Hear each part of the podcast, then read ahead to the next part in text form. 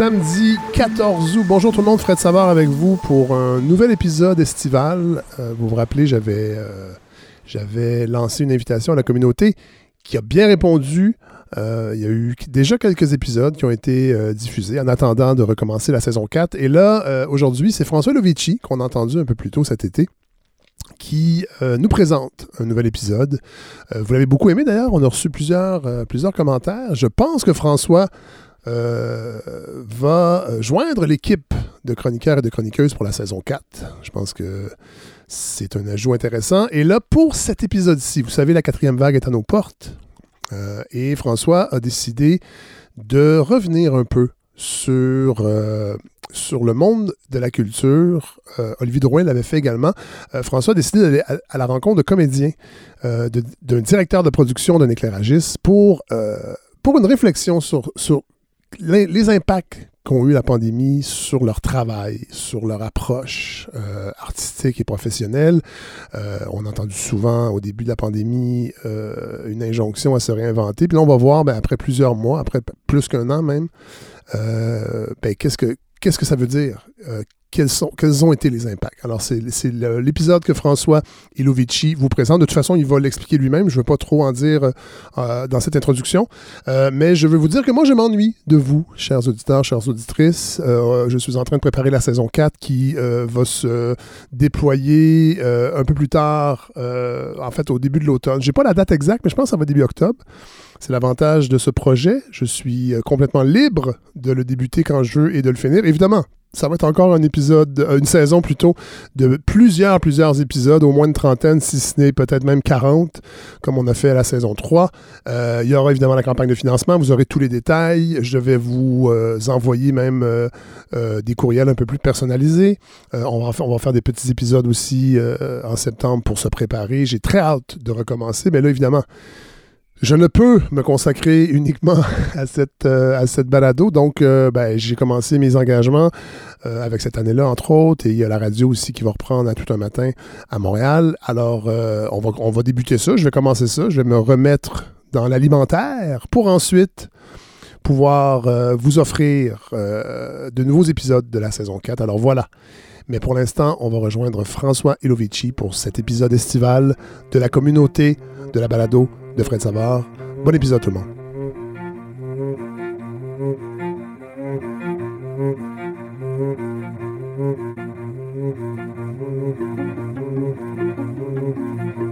Bienvenue sur la balado de François Lievici pour la balado de Fred Savard. Je voulais d'abord le remercier, lui et son équipe, pour cette nouvelle carte blanche qui me permet de vous présenter dans cet épisode un sujet qui me tient à cœur. Qu'est-il advenu de l'art et de la culture en ces temps de pandémie? Et surtout de tous ceux qui font vivre ce monde essentiel à mes yeux, justement pas vraiment considéré comme essentiel, et pourtant partie intégrante de notre économie si on veut amener le débat sur ce terrain. Le 13 mars 2020, ils étaient au milieu d'une tournée, d'une expo, d'un projet sur le montage d'une prochaine production, quand la pandémie a commencé. Comme la plupart des artistes, leur monde de création s'est comme figé dans le temps. Ils se sont sentis démunis et impuissants. Pourtant, leurs récits expériences personnelles ne sont pas une sombre aventure à oublier, mais n'allez surtout pas leur dire qu'ils se sont réinventés, une injonction gouvernementale faite aux artistes qu'ils ont pris comme une insulte vraiment très mal digérée. On leur a demandé de se réinventer, comme on dit, à une ou un employé, que sa perte d'emploi est une belle opportunité, un tremplin pour prendre une nouvelle impulsion, en plein milieu d'un drame de la vie. D'une manière comme très polie et nouvelle langue de dire Excusez-moi, mais en temps normal, vous n'êtes pas essentiel. Alors s'il vous plaît, en temps de pandémie, faites un effort de plus avec vos problèmes. Les autres en ont vraiment des plus importants que vous. Je suis donc allé à leur rencontre pour discuter de tout ce qui a pu changer pour eux. Tous les intervenants du milieu de la culture avec qui j'ai eu l'occasion de m'entretenir pour préparer ce sujet m'ont dit, d'une manière polie ou non, que cette injonction reflétait une complète méconnaissance de leur métier et de leur milieu professionnel par nos gouvernants, les laissant bien souvent à eux-mêmes depuis le début du confinement. Ce n'est pas un reportage qui se veut exhaustif, comme pour couvrir la problématique dans son ensemble à l'échelle du Québec, mais bien un partage fait de tranches de vie, d'expériences personnelles et de témoignages d'artistes, de gens du milieu, des arts, de la culture, que je voulais vous partager. Ils sont comédiens, directeurs de production, éclairagistes. On les a peu entendus, alors je souhaitais vraiment leur laisser la parole, leur donner une tribune pour nous raconter comment ils ont vécu ce moment un peu hors du commun, des impacts pour leur projet et leur carrière. Durant cette série d'entrevues, on notera que cette injonction de se réinventer est essentiellement une demande de prendre un virage numérique en créant du contenu web. Car oui, les budgets et les aides qui se sont longtemps fait attendre sont finalement venus. Mais cette aide semble viser essentiellement la production télévisuelle et la création de contenu numérique. C'est du moins ce que j'en ai retenu à la lumière des témoignages que j'ai recueillis pour vous. Ce qui paraît évident pour un artiste qui travaille déjà avec le web, l'est peut-être moins pour un artiste qui crée de ses mains, comme un céramiste. Mais est-ce vraiment là leur avenir? Cette pandémie aurait pu être par exemple une belle occasion d'explorer d'autres avenues pour les aider, comme revoir le statut des artistes, idée finalement abandonnée par le gouvernement en mai 2021 ou bien d'engager une réflexion sur un revenu minimum garanti, une idée qui fait aussi son chemin mais qui est encore loin de s'imposer. Je vais vous laisser maintenant découvrir cette série d'entrevues sous forme de dialogue à trois, chacun de mes invités allant vous parler de ses spécificités, de son métier, de ses projets artistiques, voire même de médecine et d'art vivant, de leur expérience personnelle durant ce brusque arrêt général, de ce qui fait l'essence même de leur métier d'artiste, la diffusion de leur art vers leur public. Dans cette première entrevue, j'ai eu le plaisir de recevoir Lamia Benassine et Jean-François Guibaud. Ils vont nous partager leurs témoignages en tant qu'acteurs des arts vivants et du monde du théâtre, de ce que le confinement a changé dans leur profession, leur vie, de ce qu'ils pensent de se réinventer quand sa carrière et ses projets naviguent à vue, quand les théâtres sont fermés, que le public a disparu, qu'il faut apprendre à se réunir sur Zoom, de ne pas être essentiel, tout simplement. Pour eux, leur demander de se réinventer fut reçu comme une gifle, car c'est la base et l'essence quotidienne de leur métier d'artiste. La qualité de leurs propos étant à la hauteur de leur convivialité, j'avoue qu'il a été parfois difficile de tenir le vouvoiement de rigueur. Lamia Benassine, Jean-François Guibaud, bonjour, bienvenue euh, à la balado de François Liovici sur la balado de, Fred Savard. Je vous remercie beaucoup d'avoir euh, accepté mon invitation pour euh, venir parler de, tranches de vie d'artistes pendant, la, pendant la pandémie, puis de, nous donner vos, vos, avis, ce que vous avez vécu durant, durant ce moment. je vais vous laisser vous présenter un petit peu après, mais je voulais quand même dire un petit peu sur vous. Donc, euh, Lamia, euh, vous, vous êtes euh, comédienne depuis 2015, diplômée de l'Université de Laval au Québec. vous êtes passée par l'UCAM. on peut dire que c'est une vocation qui vous tient depuis tout petite parce que vous faisiez aussi du théâtre au secondaire, vous avez fait du théâtre au cégep. En 2019, vous m'aviez expliqué, vous étiez en pleine tournée, puis euh, quand la pandémie est arrivée, vous étiez en, plein dans les projets. Euh, on peut dire, et puis vous allez nous le, nous le raconter, que votre expérience en fait a été faite de choses négatives, mais il y a aussi des, des, petits bonheurs, puis beaucoup, mm. de, beaucoup de positifs. Euh, vous nous raconterez aussi comment vous êtes passé justement pendant cette période de, l'activité de comédienne à l'activité d'assistante chiropraticienne. ce qui m'a marqué lors de notre première rencontre, on, on en reparlera, mais euh, au-delà de, l'activité, c'est votre euh, sevrage du public, euh, mm. sevrage de l'énergie de, comédienne et la difficulté à, passer au travers de tout ça. quant à vous, Jean-François, vous êtes metteur en scène, directeur artistique, directeur d'un théâtre, l'arrière-scène, qui est un, théâtre dédié au jeune public. Mm-hmm. Euh, vous êtes également euh, diplômé depuis 2008 euh, de l'école d'art dramatique de Saint-Hyacinthe. Oui, l'école de théâtre du cégep de Saint-Hyacinthe. Et vous êtes également passé récemment par, par l'UCAM, vous, vous allez nous en reparler. puis vous, ce qui m'intéressait, c'était votre témoignage en tant que justement directeur de théâtre. Euh, puis la première fois qu'on s'est rencontrés, ce que j'ai ce que j'ai retenu euh, vraiment de vos mots pendant la pandémie, quand la pandémie est arrivée, c'était des, des, mots comme euh, marché à vue, improvisé. vous avez vécu un, un stand-by, mais à défaut de, de réinventer votre profession, enfin votre mhm. métier, vous avez revisité vos projets. C'était l'occasion de, de, revisiter vos projets. Donc je vais vous laisser la parole. Je vais laisser la parole d'abord à, à, Lamia pour, se, pour présenter un petit peu son, son parcours. Bonjour Lamia. Oui, ben oui, bonjour. Donc j'ai, euh, je suis formée euh, comme comédienne à l'UCAM. J'ai fait mon, ma formation de comédienne de 2012 à 2015. Et avant l'UCAM, j'ai été formée à l'Université Laval à Québec, où j'avais fait euh, le programme d'études théâtrales, mise en scène et dramaturgie, pour mieux comprendre euh, les rouages de tout ça. Et euh, ouais, j'ai toujours fait du théâtre depuis que je suis au primaire. D'accord. Et euh, vous, Jean-François, le parcours? Euh, Ben, c'est assez, ben c'est pas semblable, mais c'est-à-dire que moi aussi, j'ai été formé comme comédien d'abord. Euh, je fais du théâtre depuis le primaire et je suis allé après ça directement. J'ai fait le cégep de Saint-Laurent en, en arts et lettres et ensuite le cégep de Saint-Hyacinthe en interprétation. Et après, j'ai eu une pratique quand même comme comédien pendant un, bon moment, mais je me suis tourné rapidement vers la mise en scène. Je me suis spécialisé dans le domaine du théâtre jeune public et j'ai complété ensuite une maîtrise à l'UCAM, à l'école supérieure de théâtre euh, de l'UCAM sur le sujet de justement la mise en scène. Je travaillais la choralité, donc euh, le, travail collectif euh, avec. je me rappelle pas en fait d'ailleurs, la mienne était comédienne sur mon mémoire de création. 20. 20 comédiennes, au plateau. Sur ce projet. C'est comme un, passé dystopique là, maintenant d'imaginer 20 comédiennes qui travaillent dans une salle de répétition, mais c'était mon, mon, sujet de mémoire, ouais. Euh, donc, euh, vous venez de m'expliquer votre, euh, votre parcours. Puis, on arrive en, 2019, si je me souviens bien, vous, vous étiez, on va dire, dans les six mois avant la pandémie, depuis l'été. Vous étiez en plein dans les projets, en, tournée. En tournée. Vous aviez des, des, auditions qui déboulaient. Mm. Vous étiez vraiment, on peut dire, en, avec une carrière bien ben, remplie à ce moment-là.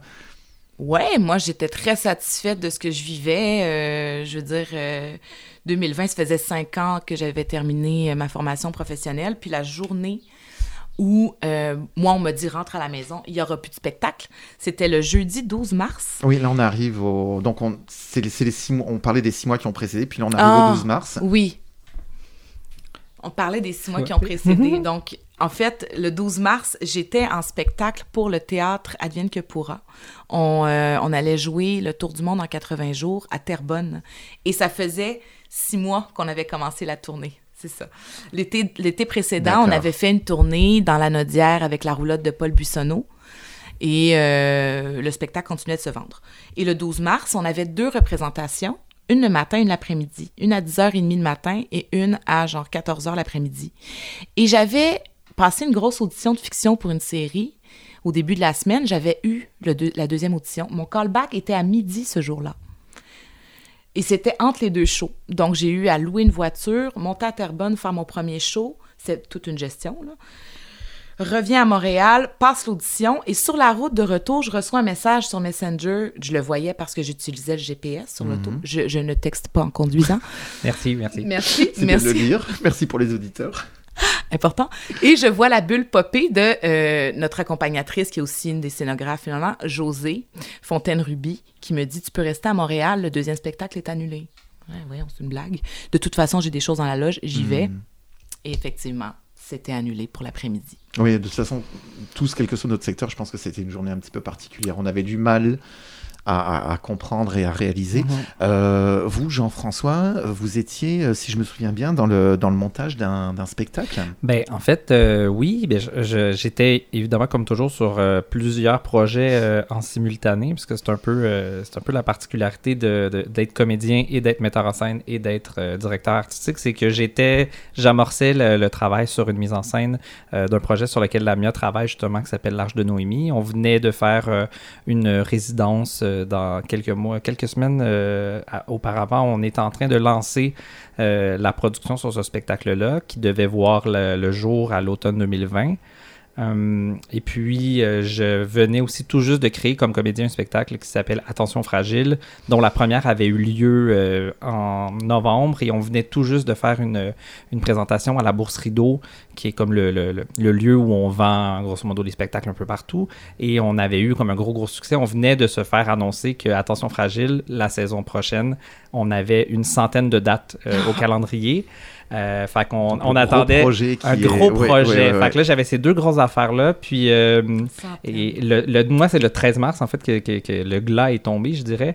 Parce que j'étais euh, au Centre des auteurs dramatiques, au CEAD. J'étais dans, une, dans une, un atelier dramaturgique autour de la, du travail, autour d'un texte. Et on a fait toute l'avant-midi notre atelier. Et euh, comme à midi, c'est là qu'on a, euh, on est rentré à la maison, puis que ça a été la, c'est la dernière activité en présentiel que j'ai eue euh, vendredi 13 mars. Vendredi 13 d'ailleurs. c'était comme ça. Oui, c'est vrai que c'était un, vendredi 13.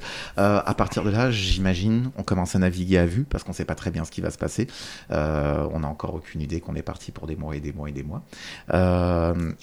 Les premiers temps euh, de l'arrêt de tout ce qui est production, projet, euh, ça s'est passé comment pour vous, Lamia? Euh, ben, les deux premières semaines, euh, je vais oser dire, comme beaucoup de gens, je me suis dit, tiens, j'ai du temps. Nice. Mais j'étais quand même euh, triste de. tu on avait encore. la semaine suivante était remplie de shows. On avait six shows la semaine d'après aussi. Donc, il y avait ce petit deuil de spectacle à faire. Mais deux semaines, les deux premières étaient très agréables. Et quand tout, tout commençait à s'étirer, ben, euh, je pense que j'étais dans le déni au début. Euh, je Mhm. comprenais pas trop ce que ça représentait vraiment de se faire dire que t'es pas quelqu'un de... Je vais reprendre ce maudit mot essentiel. Ouais. Au lieu de le prendre, de- d'avoir du recul, puis de le voir objectivement, ça a été très insidieux comme euh, sensation. Et euh, jusqu'à au moins mai, là, je suis rentrée dans une dépression euh, très insidieuse, sans la voir venir, sans savoir que c'était Mhm. ça. À pas savoir euh, d'abord qu'est-ce que je fais de mon temps libre quand j'ai déjà écrit ce que j'avais à écrire dans ma journée, quand j'ai déjà lu ce que j'avais à lire dans ma journée. Et puis là, je vivais le sevrage de- du public. Et je ne savais pas que c'était ça jusqu'à ce que je vois la publication d'une euh, une clown, en fait, Léa. Euh, Oui, oui. c'est elle qui, euh, qui a parti le festival phare. Et elle avait publié avec son nez de clown, clown en sevrage du public, et je me suis mise à pleurer.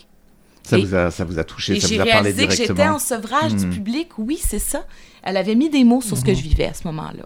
Voilà. Mhm. D'accord, comme quoi on peut avoir ce, ce petit côté de déni, on se rendait pas Ouais. trop compte, puis euh, plus, Tu restes- parce qu'on pense souvent au, au côté matériel, le fait d'arrêter de travailler, mais on pense rarement aussi à ce que nous apporte notre profession. Oui, on aime que- notre métier. Ah, oui, C'est pas l'argent qui me manquait, c'était de, Non, la de parler aux motivation. gens. La motivation, j'imagine, est, justement très différente et le fait d'être coupé de tout ça au, au lendemain, on, on- on va dire pour monsieur et madame tout le monde, les personnes lambda, déjà simplement d'être coupé des amis, ça a été quelque chose de difficile. Donc Mhm. là, d'être coupé de la dynamique du, du- du public, Ouais. il y avait comme un, il y avait comme un, un sevrage. Euh, vous, Jean-François, ça s'est Oui. passé comment? Moi, je dirais que ça s'est passé quand même assez différemment parce que comme euh, j'ai amorcé euh, dans, dans l'année précédant la pandémie, j'ai amorcé la transition euh, pour reprendre justement la direction artistique de l'arrière-scène, qui est un centre dramatique pour la, la jeunesse à Montérégie. Et, euh, et je travaillais en fait à- en collaboration avec le fondateur et le directeur artistique, Serge Marois. Et euh, disons que ça a accéléré beaucoup le processus de cette transition-là, qu'une transition qu'on qu'on voyait sur deux, trois années. Et là, on, on était dans notre première année et tout d'un coup, euh, ce passage-là vers le télétravail, moi, je commençais justement à, à avoir les responsabilités de gérer une équipe, de gérer euh, la programmation d'une saison, à gérer la- l'accueil du public au théâtre, etc. Et donc, euh, du jour au lendemain, il y a eu comme une espèce de, roche d'adrénaline, disons, euh, de, de mettre en place, de coordonner, de, de penser à la logistique. Et je dirais que aussi le milieu du théâtre jeune public, c'est quand même un milieu qui est assez tissé serré, qui est pas. euh, il n'y a, pas énormément de compagnies, il n'y a pas énormément d'intervenants, et il y a beaucoup de, de collégialité. C'est un milieu où tout le monde se connaît en fait. c'est un milieu où tout le monde se Mm. connaît. Puis dès les, les premières semaines, en fait, euh, c'est drôle que tu parles de, de- de ta tournée que tu faisais à Laval, Lamia, parce que le, le- ça, ça a sclérosé quand même beaucoup de compagnies qui étaient en tournée. Donc, on s'est mis à avoir des réunions hebdomadaires euh, sur Zoom, une cinquantaine de- de metteurs en scène, directeurs artistiques, euh, directeurs administratifs, pour réfléchir à comment est-ce qu'on pouvait compenser nos équipes, euh, comment est-ce qu'on pouvait euh, euh, faire valoir nos droits au niveau contractuel, mais même au niveau diffuseur, comment est-ce qu'on pouvait invoquer ou non la clause de, force majeure, etc. Et donc, il s'est formé rapidement plusieurs comités, plusieurs sous-comités au Conseil québécois du théâtre, au Théâtre Uni Enfance-Jeunesse, etc., etc. À l'UDA, il y avait aussi évidemment beaucoup, de, mobilisation et je me suis retrouvé à être extrêmement actif à, tous les jours. J'avais des réunions, le deux, trois réunions, euh, mais en même temps, c'était c'était particulier, c'était assez... je veux dire, pesant, c'est-à-dire que c'était quand même assez lourd parce qu'on naviguait à vue. On oui, avait... c'était pas des réunions de création, c'était des réunions de réorganisation, Oui. trouver des solutions, puis en, en même temps, on savait pas trop où on allait. et interpréter souvent aussi les Mhm. décrets ministériels, euh, essayer de comprendre ce qui avait été dit dans le... euh, tu sais, on, on écoutait un peu comme tout le monde la, la messe du midi, là, comme on ouais, disait. Et on, on- après ça, à, 13h, ben, tout le monde se réunissait... Euh, mettons, c'était à 13h, on se réunissait tous à 14h, puis là, ben, on passait l'après-midi à déchiffrer, à comprendre. Ben là, est-ce qu'on va être compensé? Est-ce qu'on peut ouvrir? Ah ben là, c'est- là, c'est ouvert, on peut être à 2 mètres. Ah non, à 1 mètre, à 1,5 mètres. Ah, il va y avoir un... Et évidemment, ça, a, été long avant aussi que la, ministre de la Culture s'exprime. Donc, il y, a, eu beaucoup de spéculations. Ah, ben, mm. Ou euh, nos agents au Conseil des arts qui nous disaient ah, attendez, il va y avoir des annonces. Ah, ben, les annonces devraient couvrir euh, les contrats ou devraient peut-être couvrir un pourcentage des contrats. Mais c'était beaucoup peut-être. Puis, euh, effectivement, quand, quand, il y a eu les premières annonces, et là, on a demandé euh, de se réinventer. De, vous réinventer euh, ce qui a été pris euh, bah, par tous les intervenants avec qui j'en ai discuté, qui a été pris comme claque dans la, dans la figure. Mhm. C'est ça notre métier, de se réinventer tout le temps, de base de base. Et, et en plus, le, problème de se réinventer, comme on, comme on en avait déjà discuté, euh, c'est pas tous les artistes qui peuvent se réinventer. Un artiste visuel, numérique, lui, aura probablement plus d'accès, mais euh, le théâtre, à part faire des lectures, à part, enfin, je veux dire, sur le web, à part, c'était quoi les débouchés pour se réinventer? C'est-à-dire qu'il y a déjà un clivage qui s'effectuait, en fait, depuis plusieurs années. C'est-à-dire que le, virement, le virage vers le numérique avec un grand N ou l'art, c'est déjà de, confondre le numérique avec l'art numérique, parce que l'art numérique, c'est un art en soi. Euh, la, la, télé, le cinéma, le théâtre, c'est des médiums qui sont différents. On peut intégrer de la projection vidéo dans une pièce de théâtre, mais c'est pas comme être chez soi puis se filmer et devenir un influenceur, par exemple. Il, y a, hmm. quand même beaucoup de nuances avec ce mot-là du numérique. Puis je pense qu'entre une, certaine génération de créateurs qui ont créé euh, la, culture québécoise, parce que la culture québécoise au théâtre en jeune public, par exemple, elle est très très jeune. Donc euh, les, créateurs, ceux qui ont été les premiers à fouler le théâtre pour le jeune public, sont encore actifs. Euh, et, je pense qu'ils se sentaient déjà un petit peu mis de côté, balayés, oubliés et, un peu à, avoir de la difficulté à réinventer leur médium, hmm. disons, devant des, des, des, agendas politiques, on va dire, culturels, qui mettent de l'avant beaucoup le numérique. Euh, fait que c'est comme si ça accentuait beaucoup ça, puis ça Et c'est comme si c'était une évidence de dire Ah, oh, ben de toute façon, le... on avait déjà mis beaucoup d'argent euh, dans le numérique, fait que ben, poursuivez là-dedans, c'est super. Puis je pense... mais sans, sans, connaître la réalité, en fait, euh, de, de, vos métiers. Euh, la mienne, on discutait à, l'instant avec, avec Jean-François, justement, de, de, ce concept de se réinventer. pour lui, en tant que directeur de de, de, de, théâtre et avec, tout, avec tous ses projets. Euh, pour toi, ça, ça a été comment? Euh, mm. Tu nous disais que tu as été en dépression. Euh, mm. À un moment, je pense me souvenir que les, théâtres, il y a eu une toute petite activité à l'été 2020, ça, ça réouvrait légèrement. Est-ce que tu as eu l'opportunité de, euh, d'avoir des, de retourner en spectacle à ce moment-là? Non, euh, l'été 2020, c'est vrai, il rouvrait euh, à l'extérieur. Puis euh, non, j'étais pas dans des projets de théâtre déambulatoire ou quoi que ce soit. D'ailleurs, l'herbe a été coupée assez vite sous, les, sous les pieds. non, moi, j'ai été rappelée par un job que j'avais à temps partiel et qui m'a demandé, étant dans la merde et ayant reçu les subventions salariales du gouvernement, si je pouvais rentrer à temps plein. La job d'assistante euh, qui donc, là, on est dans un, dans un autre domaine. Là, on parle pour toi de, de, devoir assurer tes revenus. Euh, oui, ça, ça a été ma façon de me revirer sur un, sur un de bord, on, me revirer sur un dizaine. Mhm. Euh, puis je, je, dis ça, on m'a proposé le job à temps plein à partir de juin 2020. Et il me restait, tu sais, on calculait la PCU à ce moment-là, il me restait deux demandes. puis je me disais, mais... Ça va durer combien de temps aussi, oui? Exactement est-ce que je peux pas prioriser ça? Oui, c'est pas viable. C'est mhm. une aide, mais c'est pas non plus une finalité en soi. Mais ce n'est pas. Euh, non, non, non, c'est pas. Mais la question s'est posée, puis je me suis dit, oh mon Dieu, non, je peux pas passer un autre mois à la maison. Puis je faisais 300. J'ai demandé combien je fais. Euh, à temps plein, elle m'a dit je vais je vais je vais à côté la PCU. Finalement, je faisais un 300 de moins, mais j'étais beaucoup plus heureuse de voir des gens. Activité, on va une vie sociale. Oui, et de se sentir utile. Il y a ça aussi qui est rentré dedans. Euh, c'était euh, le point de ma dépression. C'est venu de me faire dire, hey, t'es pas nécessaire à la société, alors que le propre de l'artiste, c'est de vouloir aider à sa manière. Hmm. C'est, en tout cas, entre autres. Donc, euh, moi, en clinique, je me sentais très utile. Mm-hmm. Euh, mais d'un côté, c'était quand même une fatalité parce que je me disais, ça va être quoi la suite? Est-ce que je vais finir ici? Oui, c'est vrai que les, les, artistes, mais là on parle des interprètes, mais tous les artistes, on parle des concepteurs, etc., c'est des métiers qui ne se font qu'en présence. Je veux dire, ce qui, ce qui nourrit l'acte créateur de gens en théâtre, c'est de se rencontrer, de faire des réunions en présentiel, de voir le public, de répéter, de se casser la tête. parler aux gens. Parler aux gens. Fait tout d'un coup, quand on, quand on se retrouve euh, coupé de parler avec les autres. C'est comme c'est ça la nourriture hmm. d'un artiste de théâtre. C'est l'essence même en fait de votre métier, de ce que vous faites, euh, exact. qui, qui, disparaît.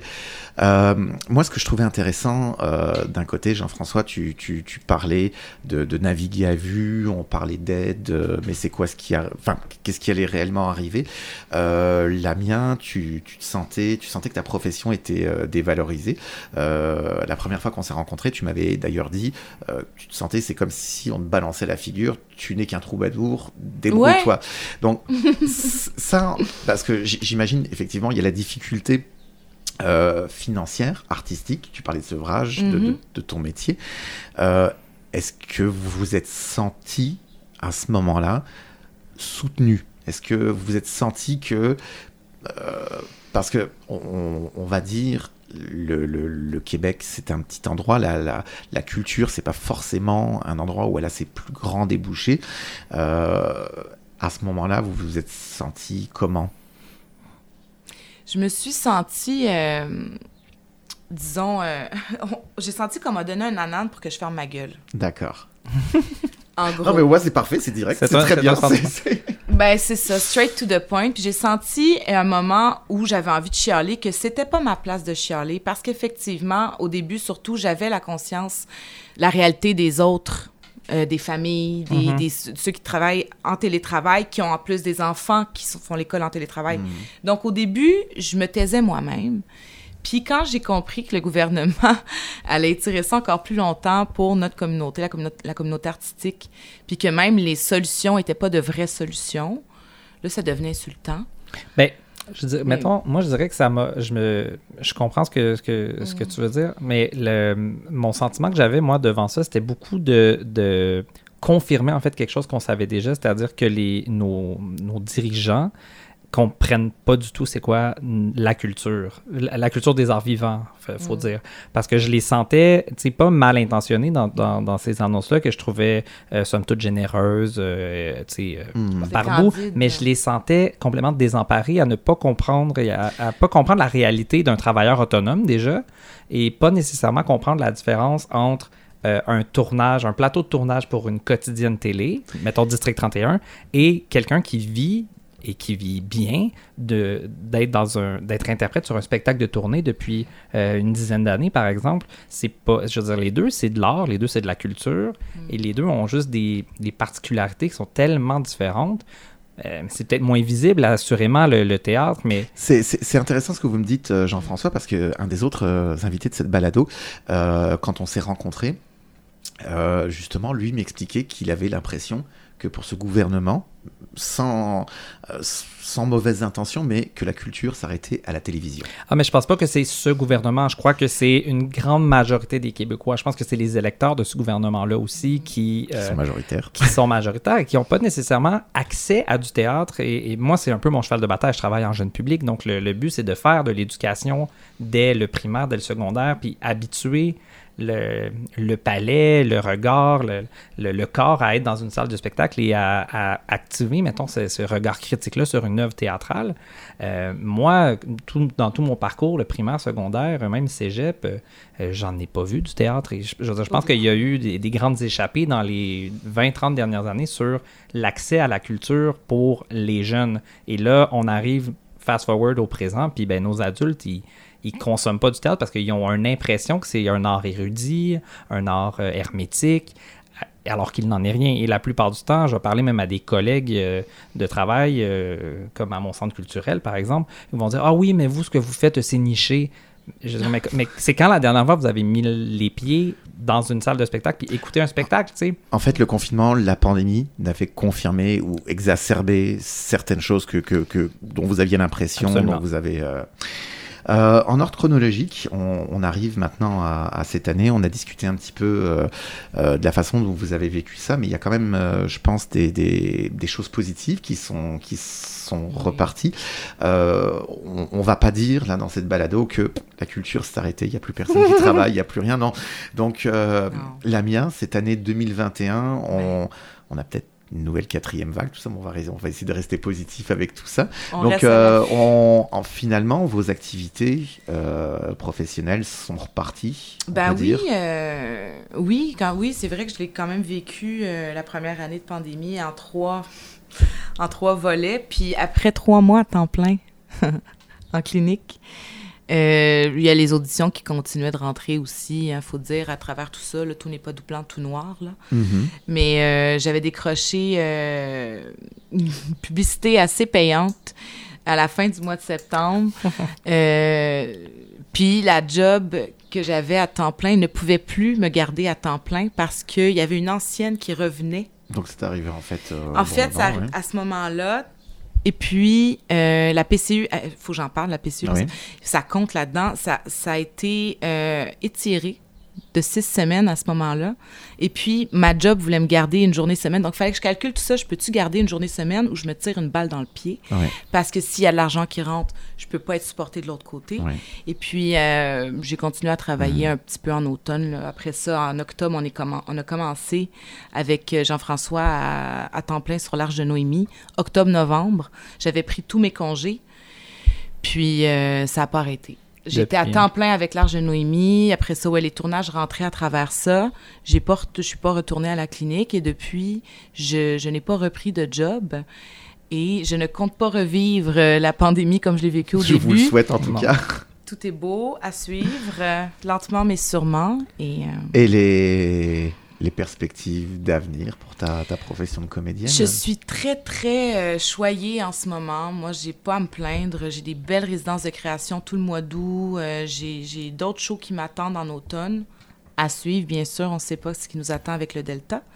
Mais, euh, puis j'ai des, des beaux projets, c'est sans stand-by. Puis sinon, ben, je vais me revirer de bord. Jean-François, pour, euh, pour conclure, je voudrais avoir aussi ton, ton avis sur tes projets, puis Mhm. euh, comment tu vois les perspectives pour, euh, pour toi? Ben, c'est-à-dire que ce que ça m'a forcé de faire en arrivant à la tête du théâtre pendant cette pandémie-là, c'était justement de, de réfléchir à, à ne pas réinventer, mais à changer mon point de vue sur, sur la fragilité de, de cet art-là que, que j'ai besoin de, de rendre disponible au public. Fait que pendant la- l'année de, de pandémie, j'ai quand même mis en place plusieurs, plusieurs projets qui, euh, je l'espère, vont survivre en fait à la pandémie, à la quatrième, cinquième, huitième vague, et qui, quand on va redevenir, mettons, dans un rapport très régulier et normal, que les projets qu'on aura mis en place vont quand même pouvoir continuer d'exister. C'est-à-dire que je pense à, à, à des projets qui sont virtuels, des lectures virtuelles, des lectures en théâtre audio. Euh, on a développé quand même des, des, projets de spectacle qu'on n'aurait jamais développés, qui se passent dans les cours d'école, dans les, directement dans les classes. Euh, à mon avis, c'est des choses qui ne viennent pas remplacer la sortie théâtrale, mais qui viennent en complément. Il y, a des aides, il y a des types de projets qui ont été euh, mis de l'avant. euh, pendant la pandémie, que je crois que c'est pour le mieux, en fait, que ça qu'on ait un petit peu eu le, le temps de réfléchir, de prendre ces, fonds-là qui ont été affectés et développer des projets qui seront pérennes, en fait, même euh, dès la saison prochaine et je, l'espère pour plusieurs années. J'ai quand même un petit peu cette perspective-là de, de- j'ai planché très très fort avec mes équipes pour, pour penser des projets qui vont peut-être amener plus loin le- la pratique du théâtre. et- et même le fait qu'en ce moment, les théâtres soient, soient réouverts, mais on va dire euh, en nombre de places restreintes, Ouais. ça ça n'impacte pas pour, Ah, euh, ça, c'est vous, euh, ça, oui, ça, ça a impacté oui, je me doute, énormément. Je me doute, oui. oui. Euh, j'ess- J'ose imaginer que la, la rentrée, on va redevenir dans des jauges euh, régulières. Mais ce qui est particulier aussi, c'est régénérer l'envie de sortir au public parce qu'il y, a- il y a beaucoup de gens qui, qui, qui ont eu peur de se retrouver en présence d'autres personnes. Il y a quand même un message de oui, euh, on peut commencer à sortir, mais il faut quand même faire attention. Fait c'est sûr que la, la mise en vente des billets, est-ce que le public va être au rendez-vous? S'il est au rendez-vous, est-ce qu'il va avoir le droit de venir? Euh, Les... Il y a C'est quand un même... peu la grande inconnue. C'est la grande inconnue. Puis c'est vrai que pendant tout au long de la pandémie, puis même là, euh, on sent qu'à toutes les semaines, à toutes les deux semaines, les règles du jeu euh, changent Oui. un petit peu et on, on essaie d'anticiper avec toutes sortes de scénarisation. Donc on a huit versions de comment va se passer la rentrée et euh, il y en a une qui est très très positive, puis il y en a une qui est très très négative. Puis il faut s'arranger pour travailler toujours avec la plus négative pour être sûr que financièrement on est viable puis qu'on puisse rémunérer euh, nos équipes. Lamia, Jean-François, je vous remercie beaucoup d'avoir participé à cette balado. Euh, je vous remercie beaucoup pour ce, ce propos qui a été vraiment très intéressant et j'espère que les, au- les auditeurs auront autant de plaisir que moi euh, à vous écouter que j'ai eu à vous interviewer. Merci beaucoup à Oui. tous les deux. On- merci à toi. On a hâte de vous revoir. Oui, Merci. à suivre.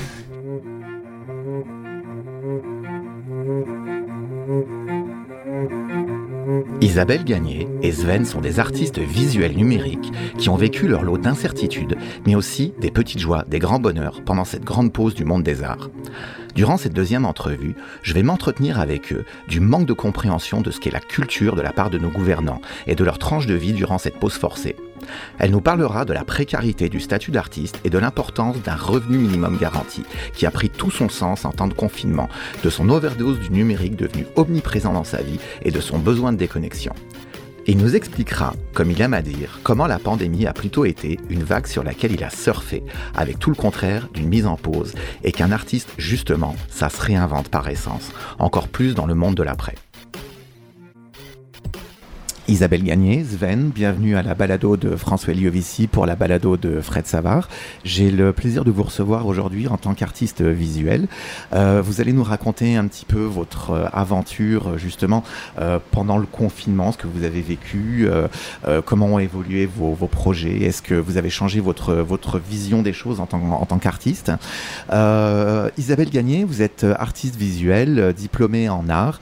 vous vous définissez avec comme ayant une pratique hybride entre le numérique, la photographie et la littérature. Vous êtes également vice-présidente de Culture Laurentide avec de nombreux projets à votre actif, expositions, installations, dispositifs interactifs. Vous vous êtes d'ailleurs fait connaître sous le pseudo d'artiste le Miss Pixel au début de votre pratique en 2009 et on y reviendra ensuite parce qu'il y a un lien avec Sven que je vais présenter.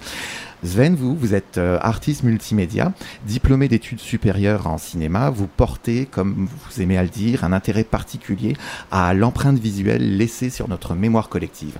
Vous vous considérez comme un initiateur d'événements dans l'espace public et numérique. Pour vous, on peut dire que 2020 a été à contre-courant d'un monde comme figé avec le déploiement de votre premier projet euh, solo dans votre carrière d'artiste, plongeons, euh, d'ailleurs appuyé par une bourse du, du, Calque, le Conseil des arts et des lettres du Québec.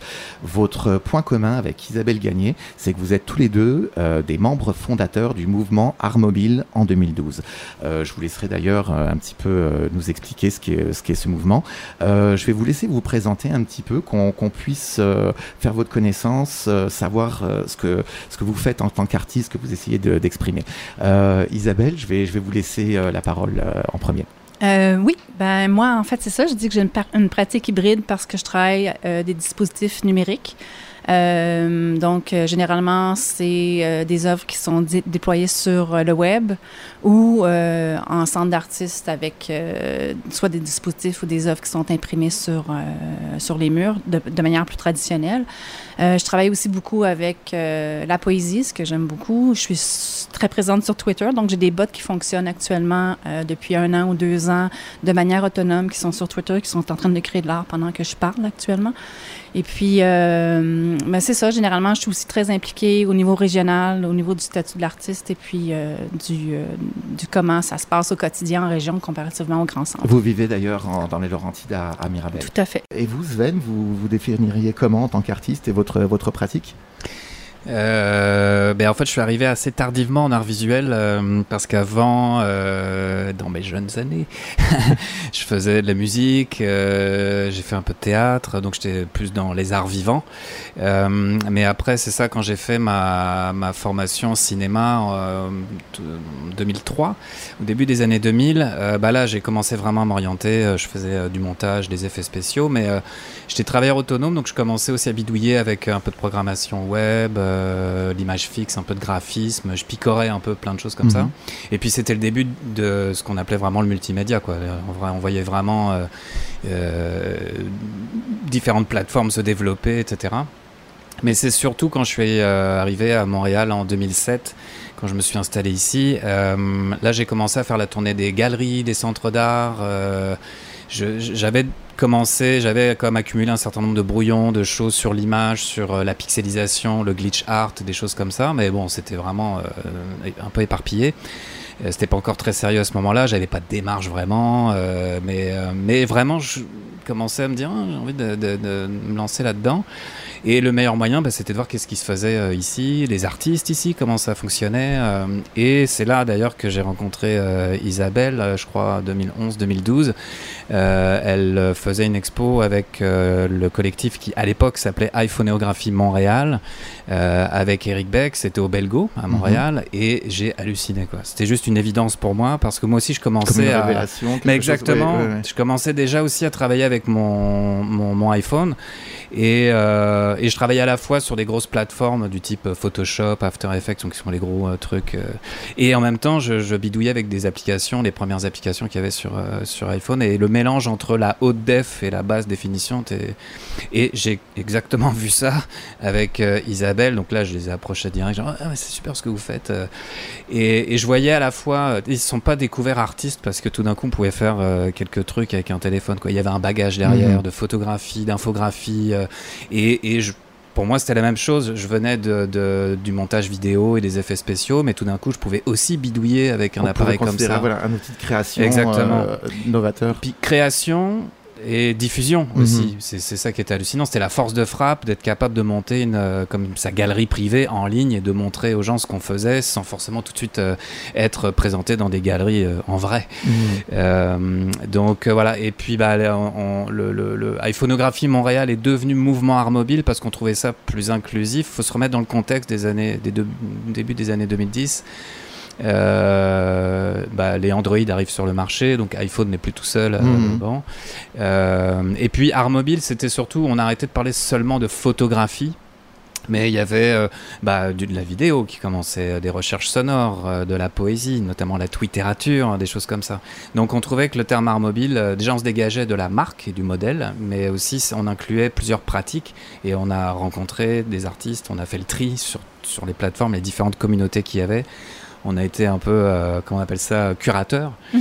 Euh, donc, euh, et, on a travaillé toutes ces années-là à, divers projets. Et finalement, j'ai fait mon premier solo au moment où le monde s'arrête. C'est ce que je voulais justement vous, demander parce que c'est vraiment très singulier, vous, votre, votre parcours. on arrive donc en, 2020. c'est votre premier projet, premier grand projet. Puis, comment ça s'est passé au moment du, du confinement, au début? C'est hallucinant. Bon, j'avais présenté donc c'est un projet de réalité augmentée euh, et j'avais présenté un prototype en 2019. Euh, d'ailleurs, déjà, j'étais tight dans le temps parce que euh, j'ai présenté le projet, le prototype en juin 2019 et ma fille est née le 30 juin 2019. Donc c'était vraiment euh, le moment ou jamais de présenter un prototype. Tout en même temps, oui. Euh, bon, puis après on se retrouve en 2020. Là, entre-temps, je fais une demande de bourse. Euh, j'ai fait un, un, bootcamp multiplateforme, donc une formation intensive chez Topo, qui est un mhm. centre de création numérique à Montréal. donc bon, mon projet commence à s'enligner tranquillement pour se déployer en 2020 le, le 12 mars. Je visite un atelier parce que là, je sens que ça va être très difficile de travailler à la, maison euh, avec ma fille et tout ça. Euh, donc, il me faut un lieu pour me mhm. rentrer dans ma bulle, euh, en espérant avoir ma bourse. J'ai pas et, on parlait même pas encore de confinement. C'était dans l'air, mais bon. puis j'ai aussi un grand garçon à ce moment-là qui avait 11 ans, qui finissait son primaire. donc bon. Et le 13 mars, boum, tout s'arrête. Donc là, atelier ou espace de coworking, c'est mort. Euh, mon grand garçon qui va plus à l'école, ok, donc là, il faut s'occuper un petit peu de lui.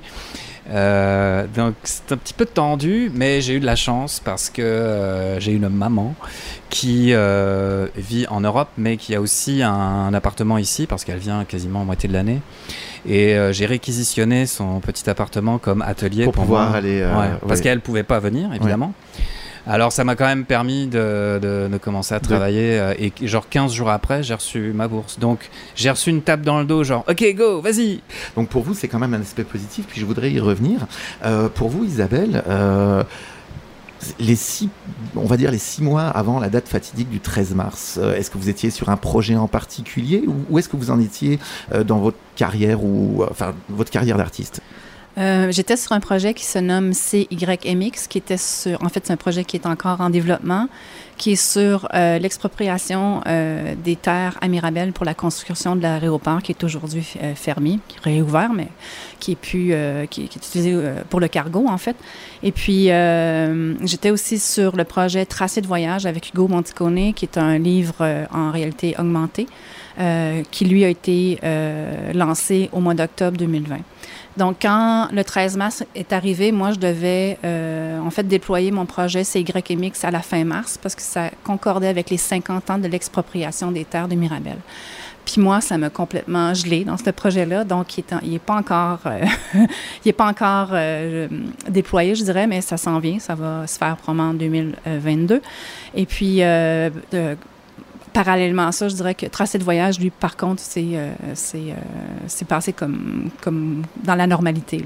D'accord. Mm. Si Sven nous a décrit euh, le, début, on va dire, euh, euh, le début de la pandémie, le début du confinement comme étant pour lui un, moment, on va dire, très positif, son, le déploiement de son projet, une, bourse du calque.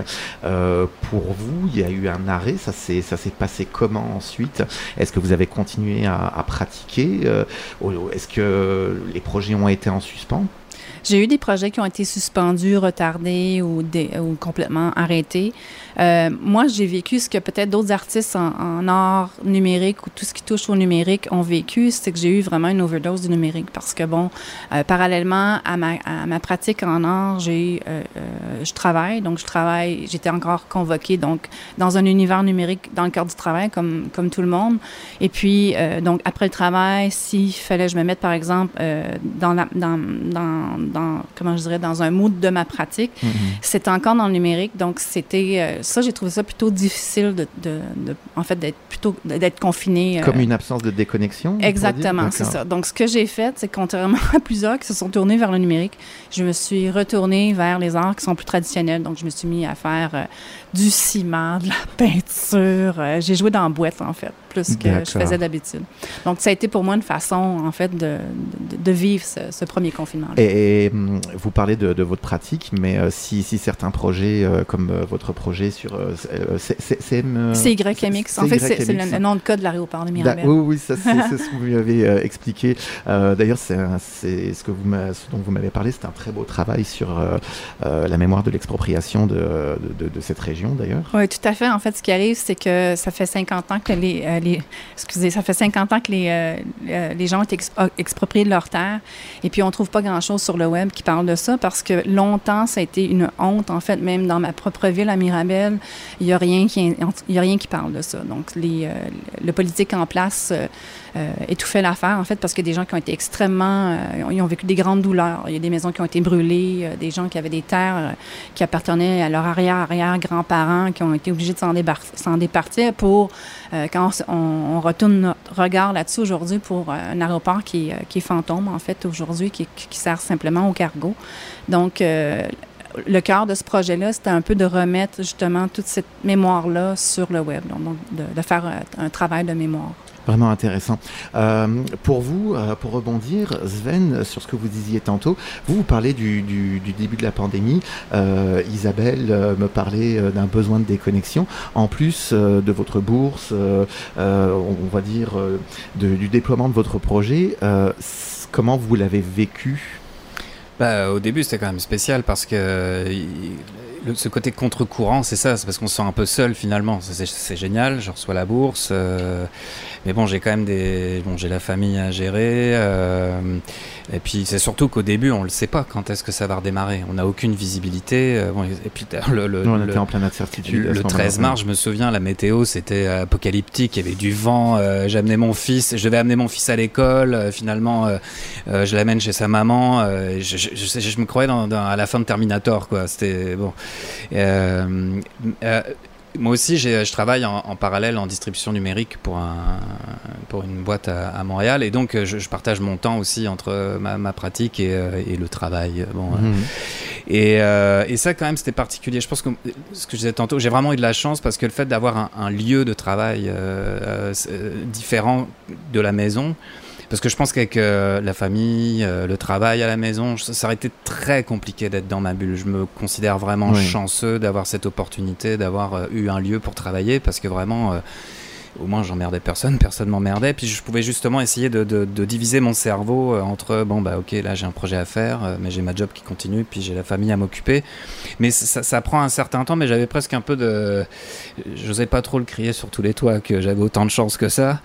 Euh, mais c'est ça, ça a pris un petit peu de temps, puis c'est un peu particulier parce que aussi j'avais, je savais que j'allais présenter mon projet. Donc là, donc on est en mars avril, mhm. et mon projet allait se présenter normalement à la rentrée chez Topo. Mais là encore, ça reste un point d'interrogation parce qu'à ce moment-là, euh, au printemps, euh, que ça va on ne sait pas, c'est ça. Donc euh, là, est-ce que ça va être annulé D'ailleurs, je me souviens d'avoir appelé le calque en disant bah, écoutez, là, s'il y a une annulation, comment ça se passe bon. finalement, le temps va passer et les choses vont mieux se dérouler que ça va. Mais à ce moment-là, il y a quand même un gros point d'interrogation et donc la motivation est quand même étrange.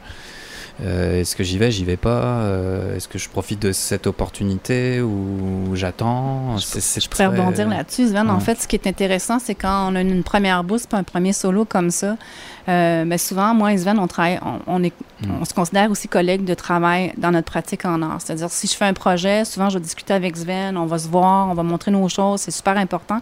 Et puis là, lui, il vivait quelque chose d'extraordinaire que j'ai vécu en amont peut-être 4-5 ans auparavant, hmm.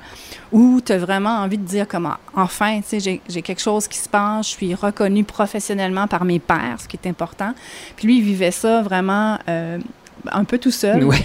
C'était un peu triste. Tu sais, même le, j'avais fait un post Facebook genre Hey, mais je pouvais pas faire Hey, champagne Non, c'était comme. Alors, euh, bon, je sais que la situation est délicate pour la plupart d'entre nous. Puis euh, en plus, franchement, je pensais beaucoup euh, au spectacle vivant, quoi. Je pensais à la musique, je pensais au, théâtre, mais, mais, mais, je veux dire, au-delà de, des, comédiens et des, et des, musiciens et des chanteurs, c'est effectivement tous les corps de métier techniques derrière, les régisseurs, bon, pour avoir traîné un peu là-dedans quelques années. et alors. Euh, alors, et bien en plus, c'est sûr que quand commençait, on entendait dire euh, bon, mais réinventez-vous les artistes. Alors déjà, tu as envie de dire, bah, les artistes par essence, ça se réinvente, donc euh, ta gueule. et, et, nous, travaillant dans, dans, le numérique, bon, finalement, je veux dire, on était quand même très bien lotis et forcément, on pouvait très vite rebondir, réorienter nos projets. C'est justement ce que je voulais vous demander parce que la première fois que je vous ai rencontrés tous les deux, vous, vous considérez en, que d'être artiste numérique, c'était comme une forme d'avantage justement par rapport à d'autres milieux artistiques. Oui, ben en fait, c'est ça. Quand, quand, euh, quand il y a eu l'appel aux artistes de se réinventer, moi, ça va, Sven, ça va. On, je veux dire, on travaille dans le numérique, on est habitué de, de travailler avec euh, des dispositifs, de, on connaît tout ça. Mais après ça, va, voir un céramiste, dis-lui de se réinventer dans l'univers numérique. Euh, il peut pas faire ça en trois, quatre mois. Là. Ça, ça se fait pas. Il est peut-être même pas il est peut-être mal équipé à la maison. C'est peut-être des gens qui ont même pas les bonnes les ressources pour se réinventer numériquement. Oui, puis nous, nous, on a été chanceux à ce niveau-là, mais je veux dire, il y a un paquet d'artistes qui sont dans des arts plus traditionnels, les métiers d'art, sculpteur, peinture ou euh, même les, euh, certains arts vivants. Si c'est beau, tu sais, tu es dans les arts vivants, mais si tu n'as pas de caméra pour te diffuser, tu n'as pas un bon ordinateur pour te diffuser, tu n'as peut-être même pas Internet chez vous parce que le statut de l'artiste est super précaire. les galeries étaient également fermées, donc même pas de possibilité d'exposer. De, puis, tout ça, c'est aussi, je trouve, c'est en fait, ça résonne au niveau de toute la précarité du statut de l'artiste parce que euh, le, statut de l'artiste, la loi n'a pas été revisitée depuis 1985-86, puis ça devait se faire en 2020-2021. Euh, il y a eu comme des mémoires qui ont été déposées, puis finalement, c'était une promesse du CAC. Et puis, euh, finalement, ça ne sera pas fait maintenant parce que je pense qu'il y avait trop de gestion au niveau de la, pandémie. Mais d'un autre côté, je trouve que ça vient encore mettre plus de, de surligneurs fluo sur la précarité de l'artiste. Quand on, dit, on dit aux artistes réinventez-vous, il faut quand même leur donner des moyens pour se réinventer.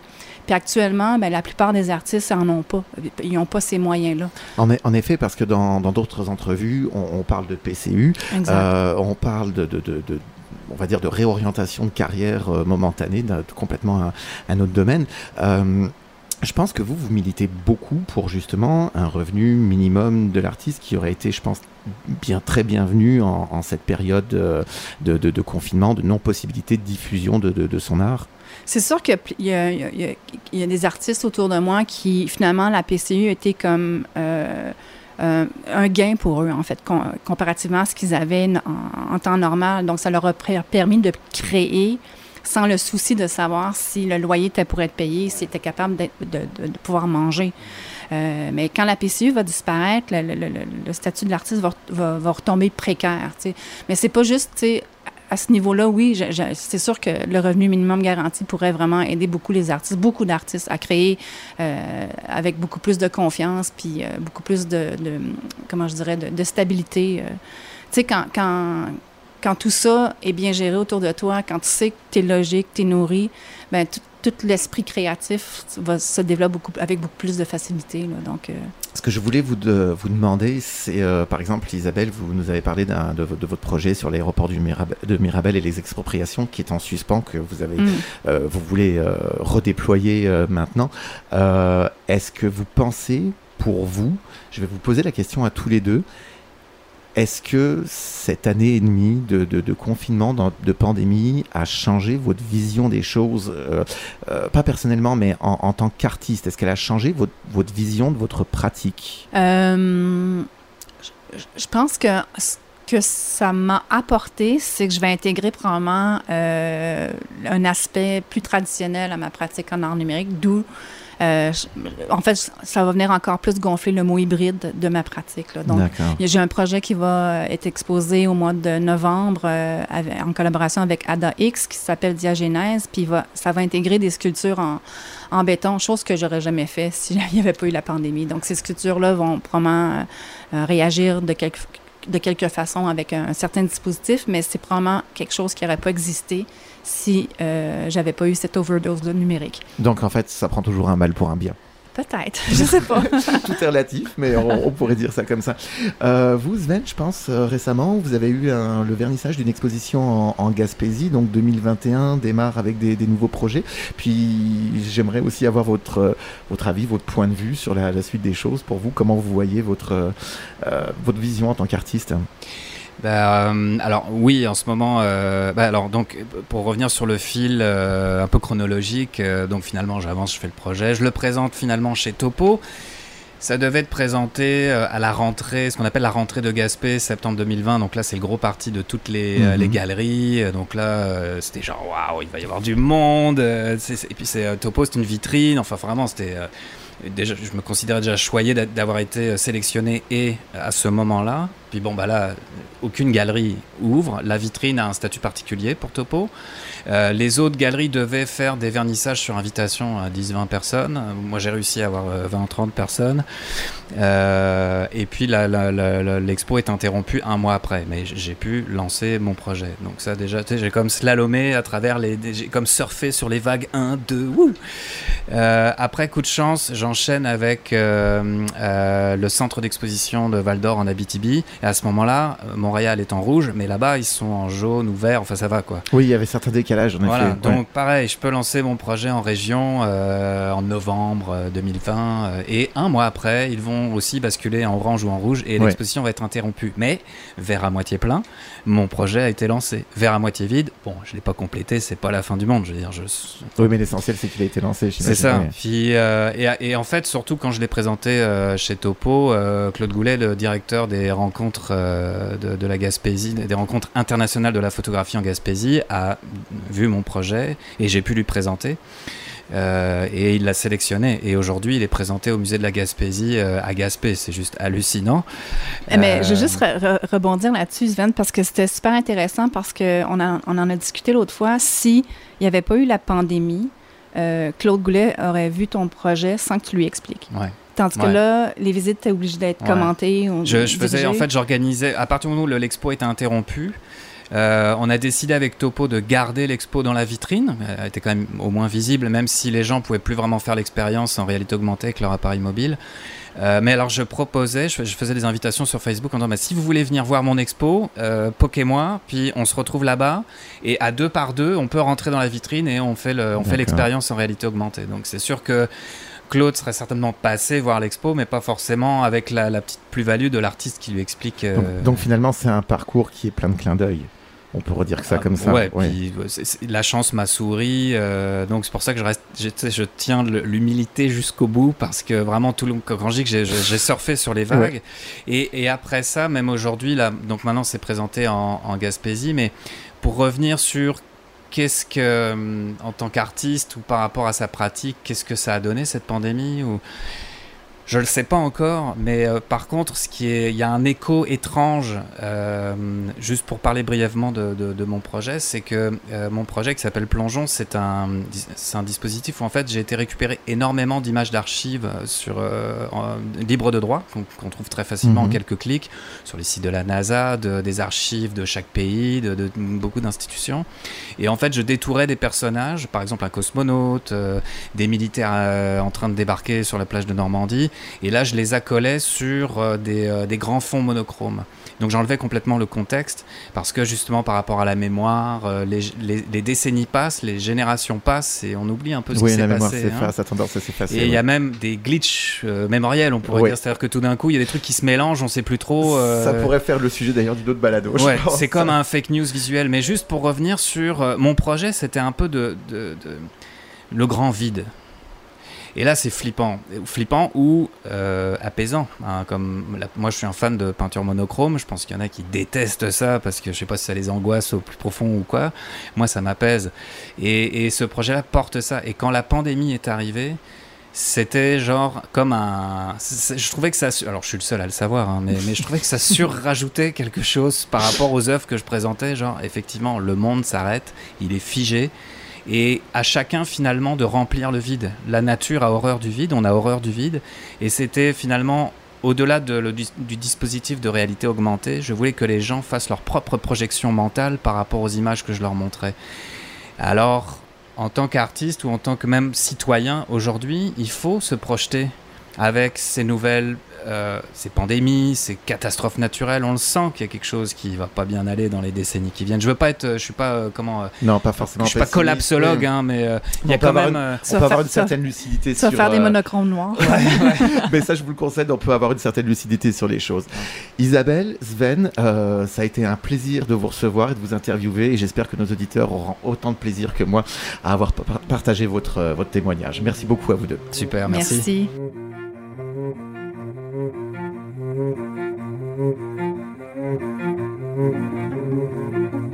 Dans cette troisième entrevue, Dany et Martin vont nous raconter comment, quand on est directeur de production et concepteur éclairagiste, que les arts vivants sont mis brutalement en pause pour une très longue durée, ça veut dire quoi se réinventer? Martin profitera de ce moment pas banal dans nos vies pour partir notamment à la rencontre de ses pairs au travers de son excellente balado Lueur, leur donnant la parole sur leur réalité quotidienne durant le confinement sous la forme de dialogues informels. Quant à Dany, il nous expliquera comment cette pause imprévue lui a permis de repenser sa vie et sa carrière, d'engager une réflexion sur son rapport à son métier entre pause de projet, retour aux études et réflexion sur sa vie, autant professionnelle que personnelle.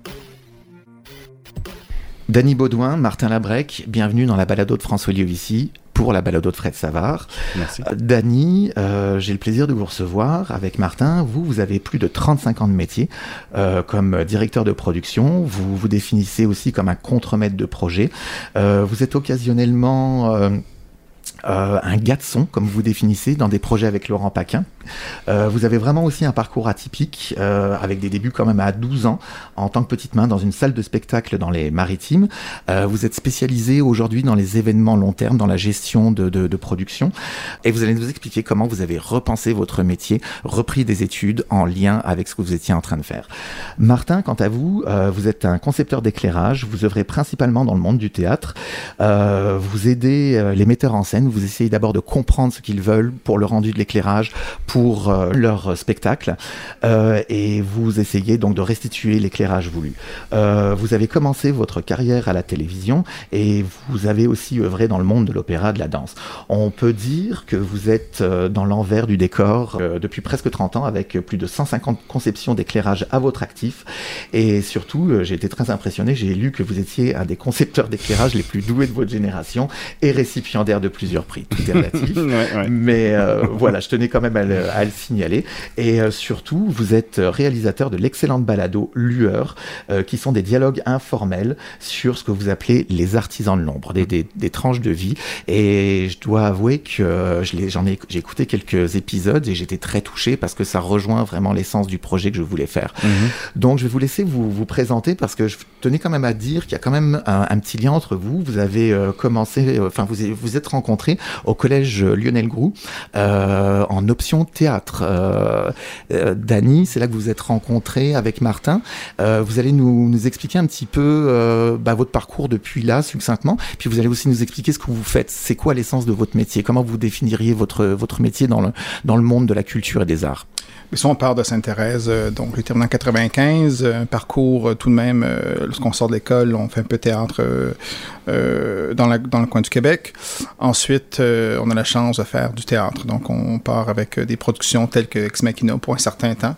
Et ensuite, je suis revenu au Québec pour me concentrer sur tout ce qui est au niveau des euh, festivals, événements extérieurs, aussi événements euh, euh, politiques quelquefois. Donc tout ce qui est plus corporatif ainsi. Donc j'ai eu une direction beaucoup plus événementielle à grand format, rarement dans les salles, plus à l'extérieur ou dans des grands événements externes ou des palais. Et comment vous définiriez votre métier aujourd'hui? Euh, Encore en passion le métier. C'est un métier qui me permet d'avoir de, une, une, belle vie, euh, de me réaliser, euh, mais il faut toujours être, être au vif et de comprendre ce qui se passe au niveau créatif et aussi dans l'environnement des gens et de la, des artistes. D'accord. Et vous, Martin, votre, votre parcours, et euh, euh, expliquez-moi un petit peu ce qu'est, ce qu'est votre métier, comment vous définiriez votre, votre métier bah, Moi, j'ai, terminé donc en 94 à l'Option Théâtre et j'ai, tout de suite commencé à faire de la conception d'éclairage. Euh, la conception d'éclairage, en fait, c'est, c'est, c'est de, de, comme vous le disiez tantôt, de, de, de de, se mettre dans la peau du metteur en scène et de, de, de, faire les ambiances ou en fait de, répondre aux, demandes du, metteur en scène en mettant un peu du sien évidemment sur, euh, euh sur euh, le, la vision qu'il a d'un texte et la, mise en scène qu'il va en faire. Alors moi, je, je, je l'accompagne là-dedans pour mettre en lumière en fait les acteurs, le décor, les costumes, etc., etc., etc. Euh, quelle était votre dernière grande production, on va dire? Qu'est-ce qui vous a marqué?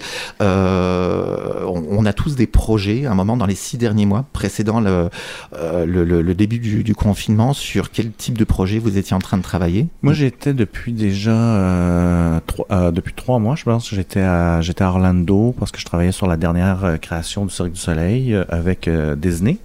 Et puis, euh, ben, on nous a rapatriés euh, le 12 ou le 13. Moi, je pense que je suis parti le 12, un peu euh, d'urgence. J'ai sauté dans un avion. On a tout arrêté. On a arrêté deux semaines avant la première. Est-ce que vous avez senti quelque chose arriver ou est-ce que c'est arrivé comme ça du jour au lendemain? Ou est-ce que vous aviez un petit peu... parce que hors monde art et culture, on, on, était tous un petit peu incrédules, si je me souviens bien, sur ce qui était en train d'arriver. On ne savait pas trop. Est-ce que c'est sérieux? Est-ce que ouais, c'est ben, un un peu particulier moi parce que je comme j'étais en Floride, ben, les gens là-bas ça n'existait juste pas. Mais quand je venais à Montréal, donc euh, une semaine avant, j'étais venu à Montréal.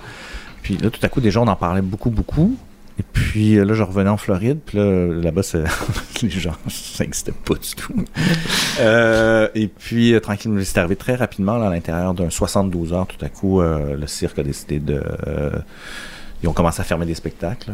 Hmm. J'avais, j'avais euh, cinq spectacles déjà qui, qui roulaient un peu partout à travers le monde. Puis là, je voyais passer dans les journaux euh, tel spectacle est fermé, tel spectacle est fermé. Puis là, ben, là c'est arrivé à nous. Puis ils ont tous. Euh, et, pour se rendre compte un, petit peu, on, qu'est-ce qui se passe dans ces moments-là? Est-ce qu'on laisse, on, arrête tout? On laisse tout sur place? Moi, j'ai vraiment fermé mon ordinateur, j'ai mis mon ordinateur dans mon sac, puis j'ai dit bye.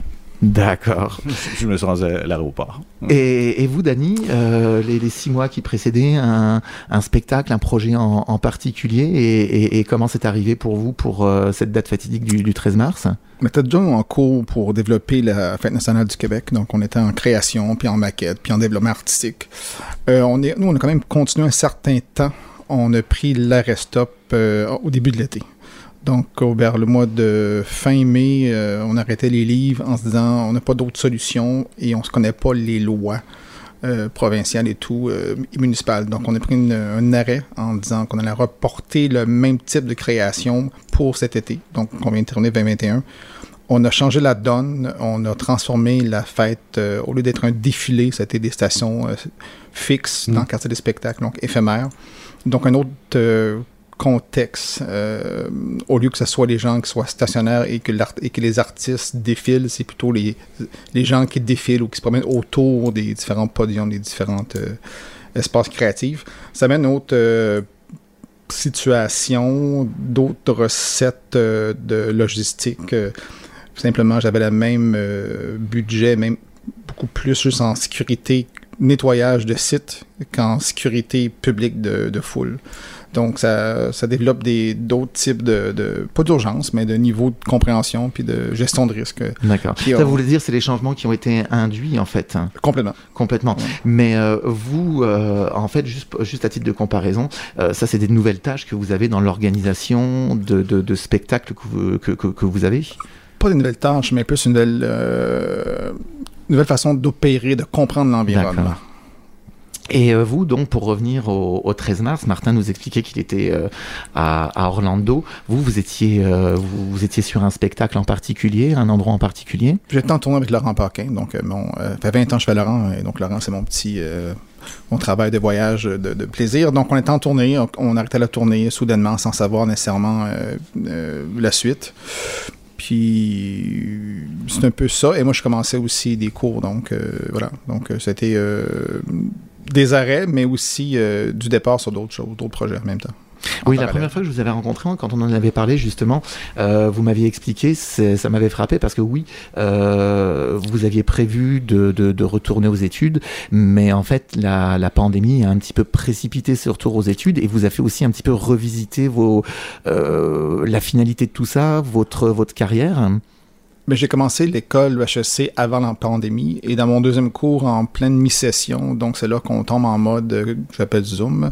Donc les cours en Zoom, donc autant pour les profs et les étudiants, on se ramasse 55 euh, à écouter des cours. Donc pour ceux qui ne sont pas à l'aise, même pour les profs qui apprennent aussi, pour eux c'est nouveau de- d'enseigner à 55 étudiants en petite pastille carrée, euh, une matière de 3 heures. Euh, et donc aussi, comme les cours sont via Internet à la maison et un peu moins de travail, moi j'ai accentué ma quantité de cours par session. Donc au lieu, que, je fasse un cours par session, j'en faisais trois. Donc j'ai réduit ma quantité de temps pour faire mon certificat. Et voilà. Donc très positif, ça a augmenté ma... Donc en fait une baisse d'activité professionnelle, mais qui a permis, euh, on va dire, de, de, de- pour vous de, de, repenser un petit peu la, enfin, comme je l'expliquais, la, la, la finalité des études. Donc c'est très positif au, au final. Des compléments, même d'autres types de formations, outre que le HEC euh, et des cours de perfectionnement en AutoCAD ou des, des, des cours pour aller plus profond dans la compréhension des, des- outils de travail qu'on travaille quotidiennement ou que nos collègues travaillent avec et qu'on comprenne leur, leur langage.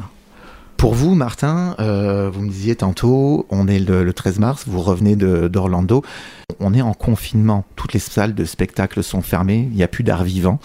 Euh, Il y a eu une sorte de petit frémissement à l'été. On le verra dans une autre interview. J'ai discuté avec une comédienne qui Mhm. m'a expliqué que certains projets arrivaient, mais ça a été vraiment sur un, un laps de, de- de temps très très court et c'était vraiment des, des toutes petites productions avec un public très restreint. Comment ça s'est passé pour vous, euh, on va dire, cette année euh, 2020 Ben, moi, c'est un peu particulier, en fait, parce que euh, euh, ma conjointe était euh, due, était enceinte, et puis euh, elle a accouché le 30 mars.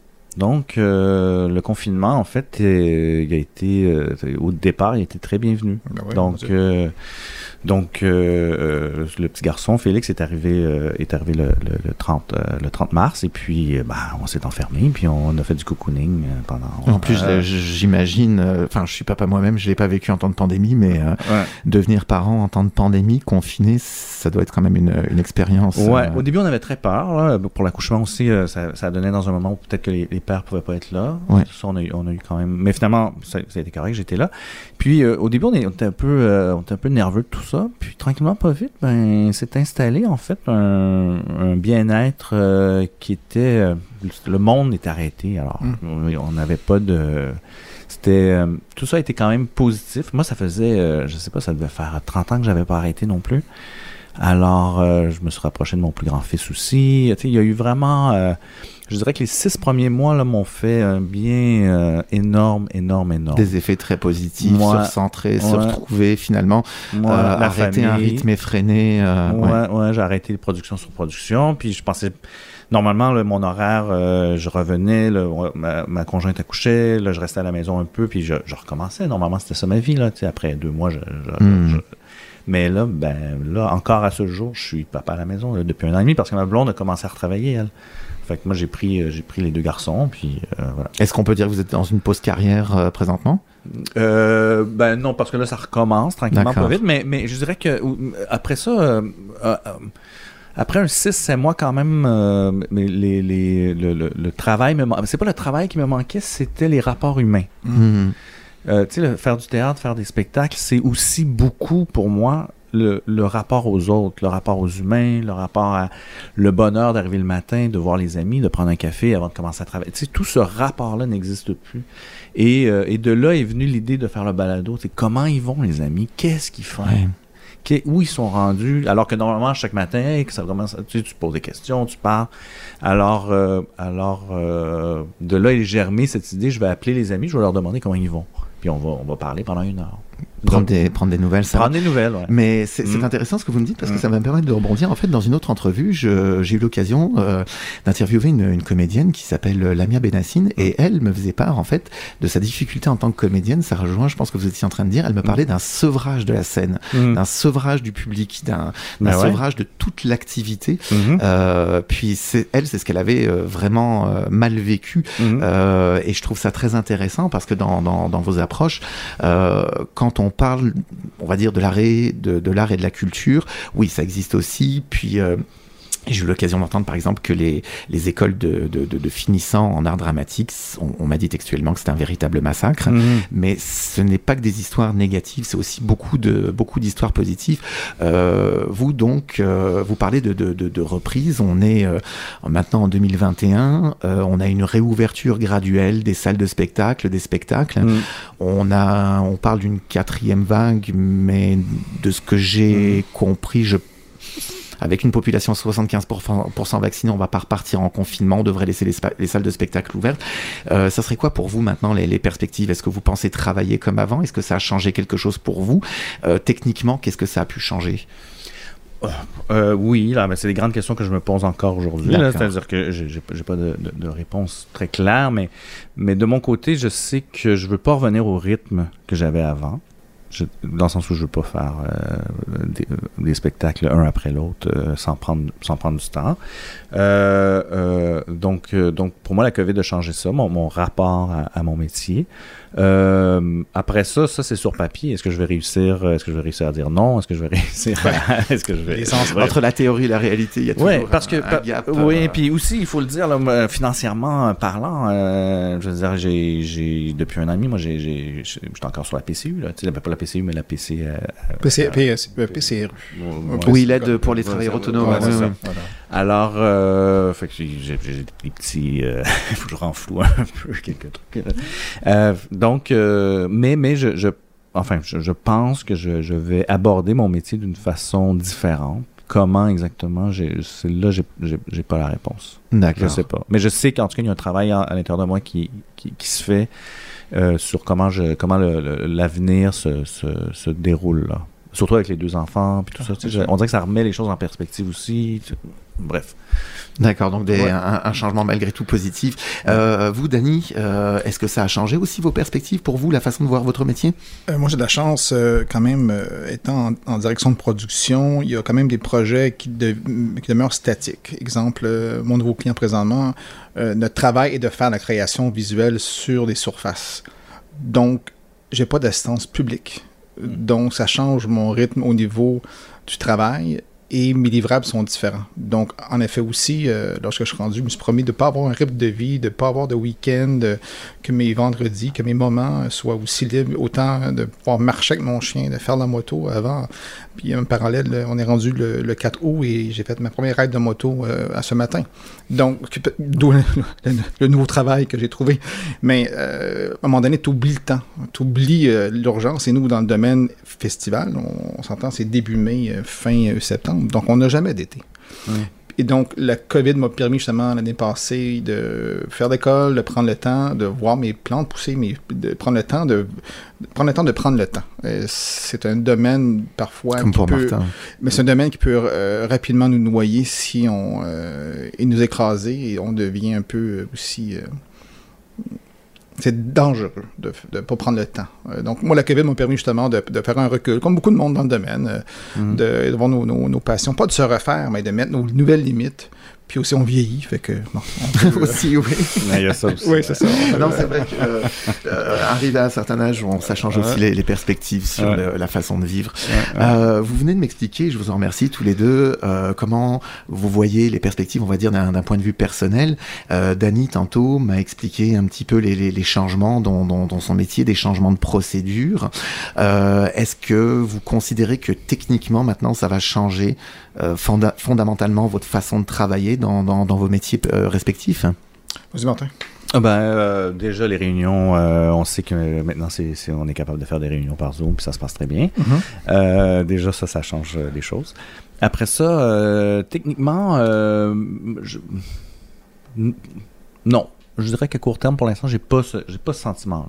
D'accord. Euh, Parce que par exemple, j'avais entendu euh, parler de perte d'expertise dans, Ah. dans certains milieux. Oui. Est-ce que organiser une production quand il manque de techniciens, est-ce Ouais. que c'est Ouais, ouais, ouais, ok. Ben, alors, dans ce niveau-là, oui. C'est-à-dire que là, moi, je travaille beaucoup avec le Cirque du Soleil, puis bon, avec l'effondrement du Cirque du Soleil, euh, beaucoup, tu sais, il y avait une grande, grande expertise Ah oui, euh, au cirque, et ils sont, ils sont, sont partis travailler partout à travers le monde. là. Ils sont retournés dans leur pays, en Australie, en, en France, en- et ils, ils- à mon avis, ils reviendront pas tous. Et ça, pour moi, les gens en costume, les gens aux accessoires, les- c'est pour moi une grande, grande perte d'e- d'expertise, de, de, de- de connaisseurs, de petites mains, euh, d'intelligence scénique qui, qui, qui sont allés, qui sont allés ailleurs. et qui vont être, j'imagine, difficiles à combler Ben oui, qui vont être difficiles à combler parce que parce que c'est des gens qui ont appris leur métier au cirque et le, le cirque était très particulier dans, ce- dans la façon de faire les choses.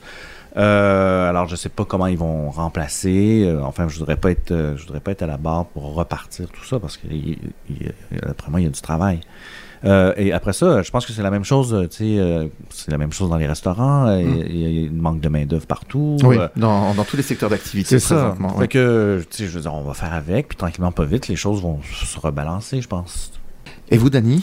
Ben, en fait, euh, tu sais, la direction de prod, c'est un peu notre excellence de mandat de travail, soutien est avec l'équipe qui nous entoure. Sans notre équipe, de faire la direction de pro- production, d'être euh, d'être contremaître est très difficile. Donc, euh, mon environnement de gens que j'avais habituellement dans mes projets, que je pouvais faire un coup de téléphone, mais ils sont plus là.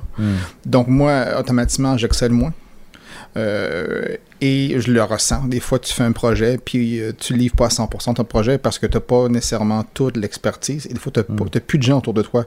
Autant que ce soit des gens dans ton travail que des fournisseurs qui sont absolument avec toi tout le temps et qui sont toujours là pour te donner un coup de main. Des fois, ils sont pas capables d'émettre le coup de main habituel. Puis en événement, il y, a des manœuvres j'en suis certain, j'ai des collègues qui travaillent avec euh, chez Aga et tout, les procédures de nettoyage seront toujours là. J'ai l'impression qu'il y a une méthode euh, auquel euh, nettoyage, euh, je dis pas nécessairement des masques, mais une procédure, euh, je ne pas dire ça, mais on a que pour permettre aux municipales, aux provinciales, des subventions, des permissions de projet, l'acceptance d'un- d'une foule de 25 000 personnes, même si on n'est plus en COVID, j'ai toujours l'impression qu'il y a une procédure qui est dans les Mm. cahiers de charge. Quand Là, je signe- pense que ça va rester? Ah, moi, je pense que oui. Ouais. Cahier de charge de la ville, cahier de Mm. charge qu'on fait, on voit même aujourd'hui, euh, même les pompiers ont... euh, tous leurs documents sont beaucoup plus serrés euh, Mhm. dans leur procédure. Donc, j'ai l'impression que donc c'est des budgets aussi qu'on doit trouver. À l'époque, c'était 20 000 en gestion sanitaire. Là, tu en as pour 50 000, mais tu as un 30 000 qui manque. Pour, euh, pour conclure, euh, vous venez de dire quelque chose d'intéressant. Vous venez de parler d'un spectacle de 25 000 personnes. Pour le moment, on a encore une restriction. Je pense qu'on a 5 000 ou 6 000 personnes au grand maximum. Puis je pense que ça va être un test qui va être mené dans un spectacle musical grandeur nature.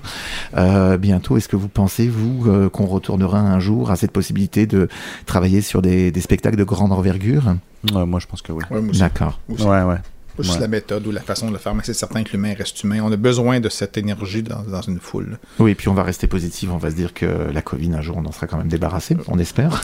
Ben sûr. oui, puis, puis effectivement, moi je pense que cette, cette, euh, cette, euh, ce désir d'être assis dans une salle euh, en même, tous, tous en même temps à regarder Mm. un spectacle, ce moment de communion, euh, ne sera jamais remplacé par euh, euh, des, des, des lunettes VR, puis euh, une captation. euh, C'est-à-dire que la captation se rajoute à ça, la VR se rajoute à ça. c'est- Il n'y a rien de mal là-dedans, mais, mais le, le- l'art de la scène, à mon avis, va, va toujours Ça, rester. c'est les- ça, c'est limitations, C'est- effectivement. ça va toujours rester. Les gens ont besoin d'être assis, de, de, de, de voir un spectacle de musique, de théâtre.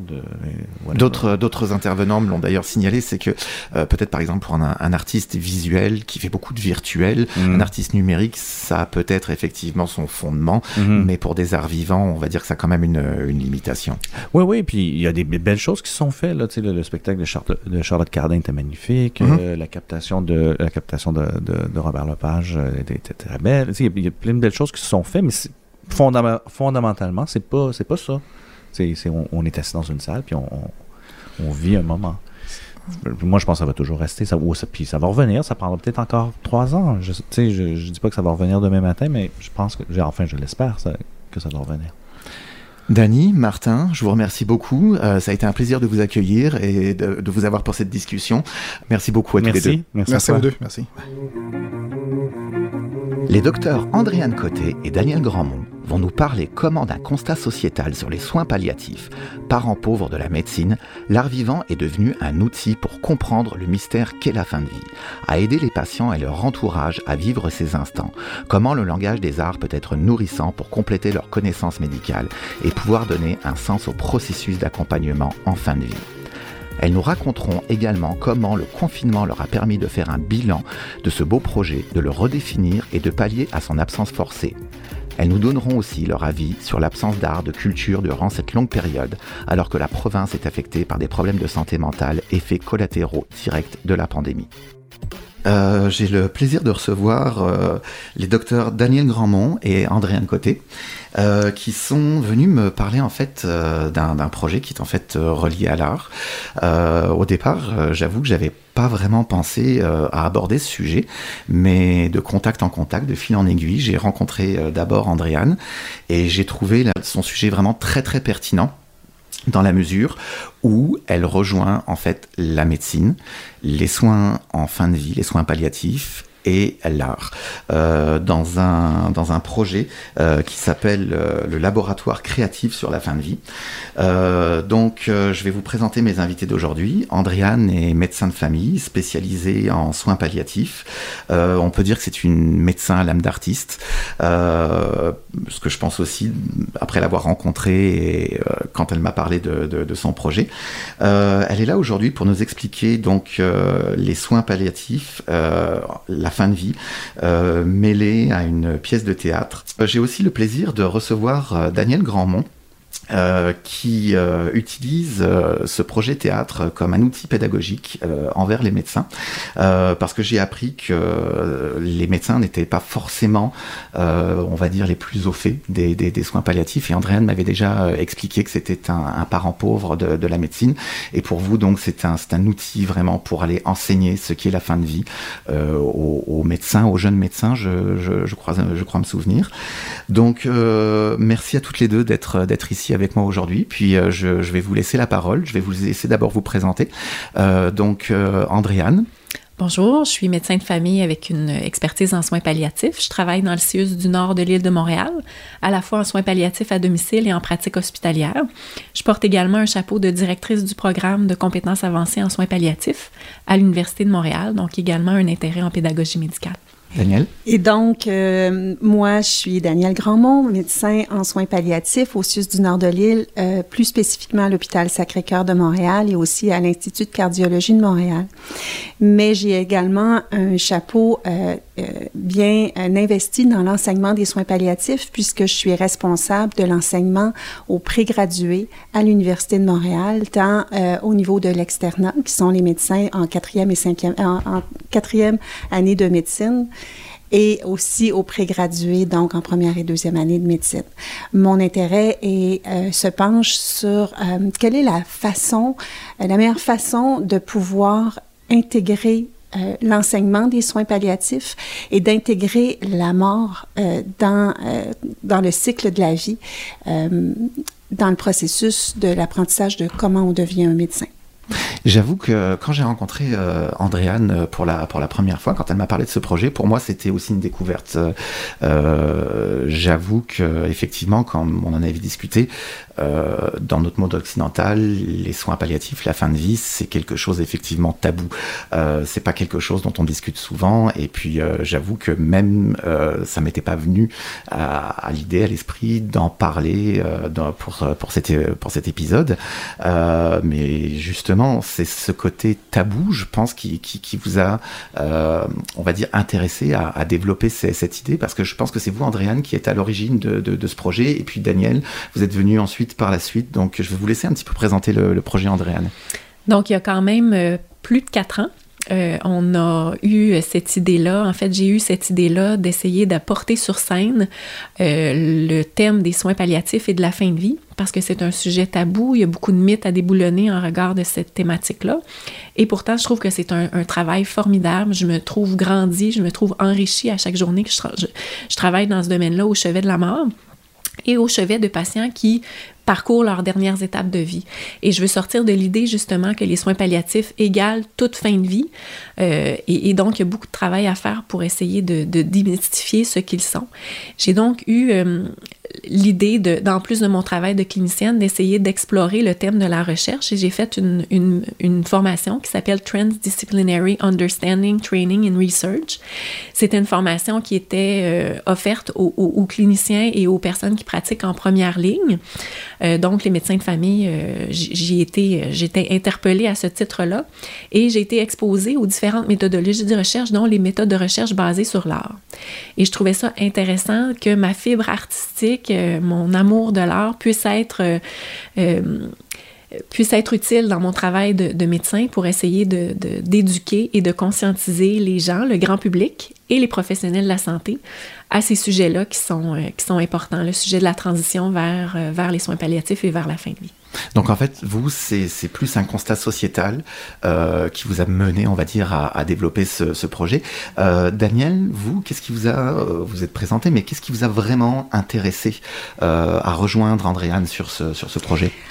Dans le quotidien, quand on a des étudiants auprès de nous et qu'on accompagne dans leur stage de formation, souvent, le langage poétique va être une façon pour moi, euh, que ce soit en réunion de famille, avec les familles, avec les étudiants, pour essayer de les amener à comprendre euh, tout le mystère qui peut entourer la fin de vie.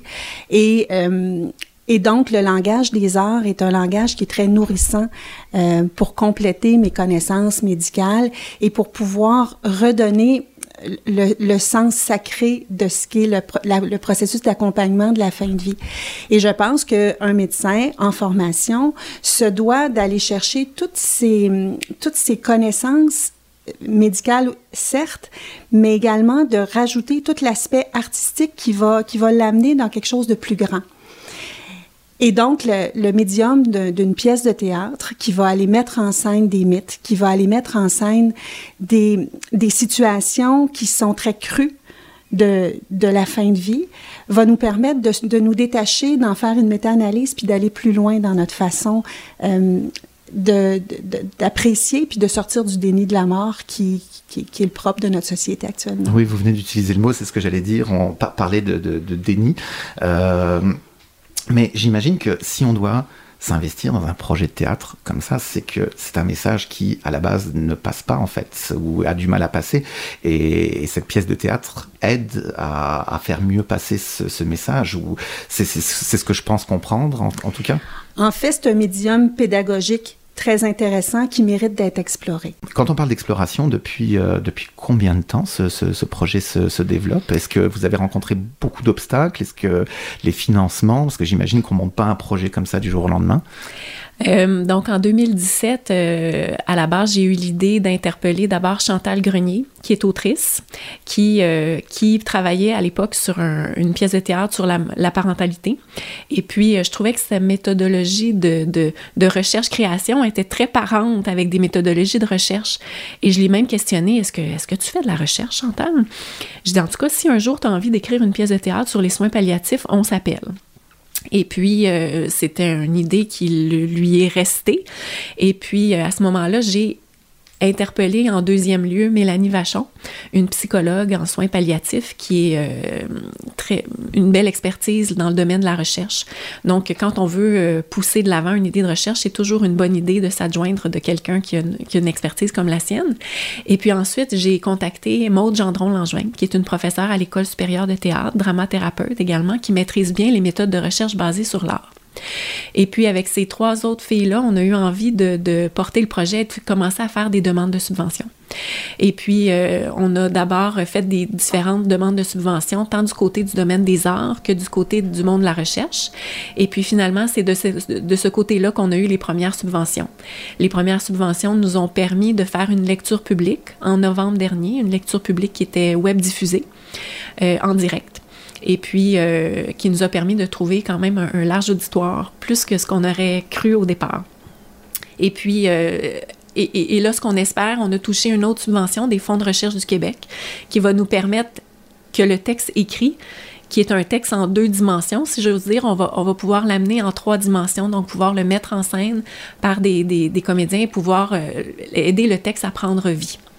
Vous, justement, c'est là que je, voulais intervenir parce que euh, le but de cette interview, ce qui m'avait intéressé, euh, c'est justement ce lien entre art, euh, théâtre et, fin de vie. vous me parlez de novembre, j'imagine qu'on est en novembre 2020. Puis c'est un projet, vous parlez de web diffusion. je voudrais me remettre un petit peu l'année dernière. juste que vous me parliez un petit peu où en était ce projet, on va dire avant la fameuse journée vendredi vendredi 13, cette journée mm. fatidique où le monde s'est le, monde s'est arrêté, si on peut dire comme ça. Euh, où en était ce projet et, comment ça a évolué pendant le confinement, pendant une année quasiment de confinement? On a eu besoin de faire quelques rencontres par Zoom pour essayer de trouver une solution à, ce qui nous apparaissait à l'époque être une impasse. Donc, euh, effectivement, on avait deux présentations devant euh, public qui étaient prévues. Une première au printemps 2020 euh, au Théâtre aux Écuries, donc dans un centre urbain à Montréal. Et puis, on avait une seconde représentation qui était prévue au Centre culturel Saint John's à Bromont, donc pour atteindre un, autre public. Donc, on avait prévu deux, deux représentations devant un public qui était de l'ordre de 75 à 90 personnes.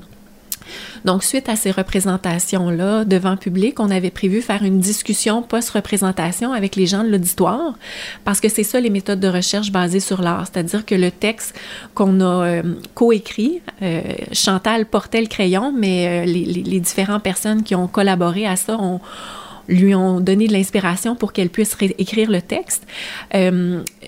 Donc, on, a dû faire preuve d'imagination. Au départ, on ne savait pas trop qu'est-ce que les règles sanitaires allaient nous permettre en termes de de, distance, de distanciation et tout ça. Donc, on s'est rapidement euh, rendu compte qu'il y avait une, possibilité qui était la web diffusion. Euh, donc, euh, c'est pour ça qu'on a décidé de dégager un budget pour faire une captation qui était pour être filmée en direct et puis rediffusée sur le web. Et ce qu'on s'est rendu compte, c'est que en, louant des, locaux à l'UQAM, grâce à la contribution de, notre prof à, l'École supérieure de théâtre, on a trouvé des locaux. Et puis, finalement, on a pu procéder en engageant des comédiens professionnels, euh, une metteuse en scène. Euh, on a également bénéficié des, conseils d'un conseiller dramaturgique, euh, François Archambault, qui, nous a aidé finalement à ce que le projet se poursuive. Et donc, en novembre dernier, on a pu atteindre un public de 200 personnes en live. Et puis, le lien a pu être diffusé euh, pendant 24 à 48 heures, on a pu toucher jusqu'à 2000 personnes.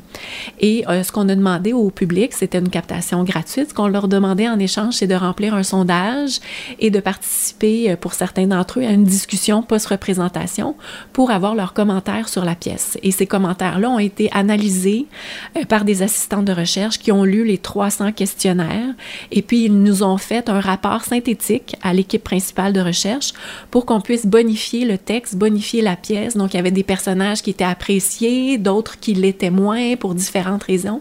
Donc, ça l'a beaucoup aidé l'autrice dans son travail de création pour amener de la texture aux personnages et puis au texte. En fait, on, pourrait dire que la pandémie a eu un effet aussi positif. Ça vous a permis de, retravailler le projet, de le comprendre et peut-être de, faire quelque chose, je, pense à ce, questionnaire en ligne, qui n'aurait pas été fait en, temps normal.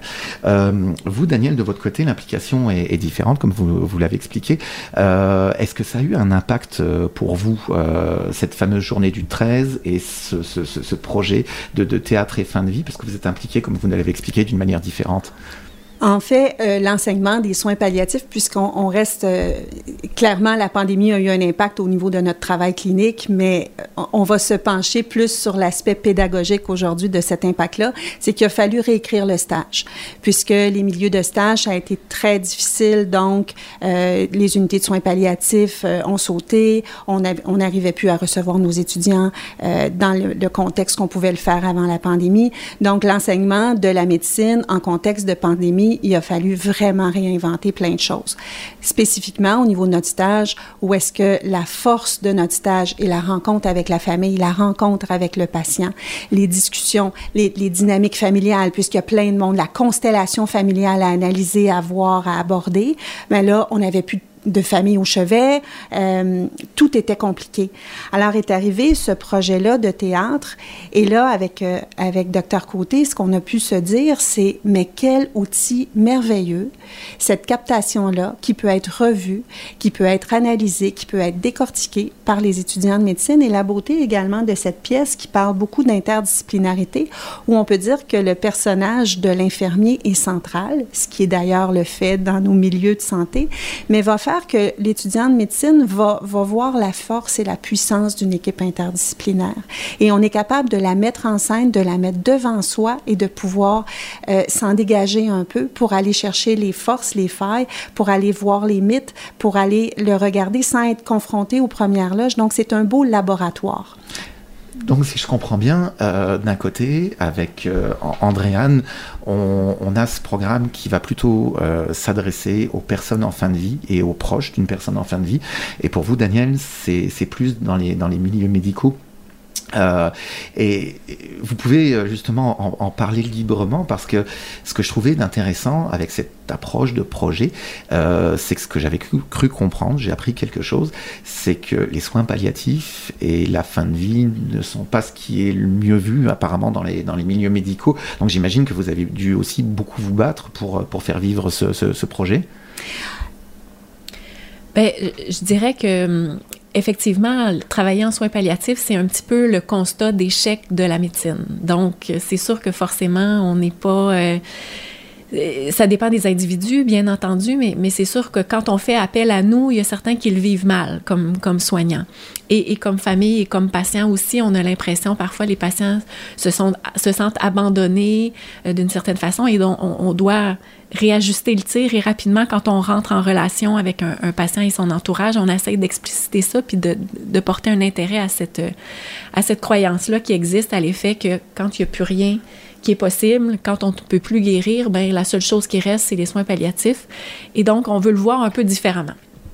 Mais, mais je dirais que ce qui a été... Euh, ce qui est complexe avec un projet comme ça, quand on veut l'intégrer dans le curriculum de formation, c'est que toute heure de formation euh, doit être euh, qui doit être ajoutée, mais ça implique qu'il y en a une autre qui doit être enlevée. Donc, c'est toute une logistique d'essayer de trouver une salle de classe et d'essayer de faire valoir à la faculté euh, qu'il y a une heure qui, soit dédiée à l'écoute d'une pièce de théâtre. Donc, il faut donc expliciter en quoi c'est pertinent et en quoi ça peut être une modalité d'apprentissage qui est euh, complémentaire.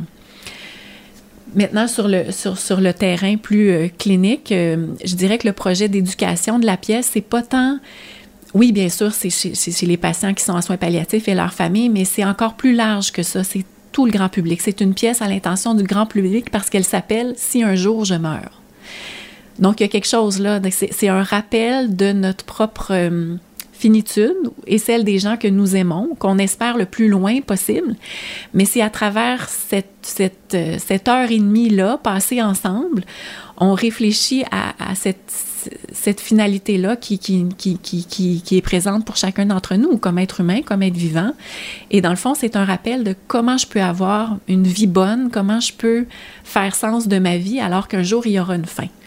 Donc finalement, c'est une occasion de réfléchir à cette problématique-là. C'est une, euh, c'est une pièce de théâtre qui amène euh, donc à réfléchir, mais est-ce que euh, une fois la pièce de théâtre finie, il peut y avoir un, un débat organisé Est-ce que vous avez des retours? Est-ce que vous avez des, des, gens qui viennent vous en parler? Est-ce que ça les a touchés? C'est ce que je serais intéressé de savoir, c'est quoi l'effet et autant d'un côté pour vous, Andréane, pour les pour des patients éventuellement en fin de vie, leurs proches, que pour vous, des, des, des jeunes médecins. Mais on a réellement l'intention, donc, disons, sans euh, règles sanitaires, le, rêve, le projet, c'est que cette pièce de théâtre-là circule et aille à la rencontre de son public. Donc, qu'il soit présenté dans des centres communautaires, dans des bibliothèques, dans des auditoriums de centres de soins prolongés, dans des salles de classe avec des petits et des plus grands élèves. Donc, ce serait que cette pièce-là circule et qu'à la fin de chacune des représentations, il y ait une séance de discussion aux gens qui voudront bien y participer.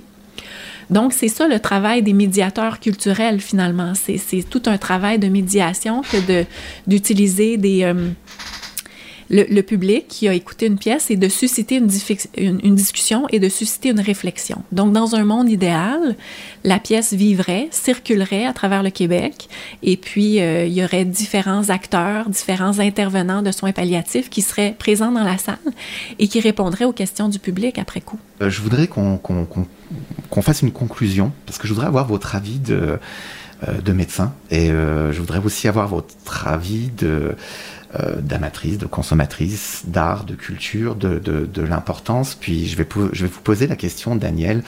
Euh, je voudrais avoir votre avis sur comment ça s'est vécu selon vous.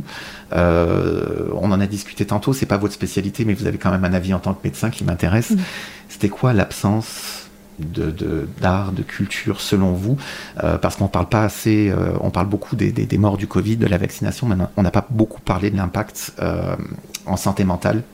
Je trouve que c'est un sujet qui est très très peu abordé.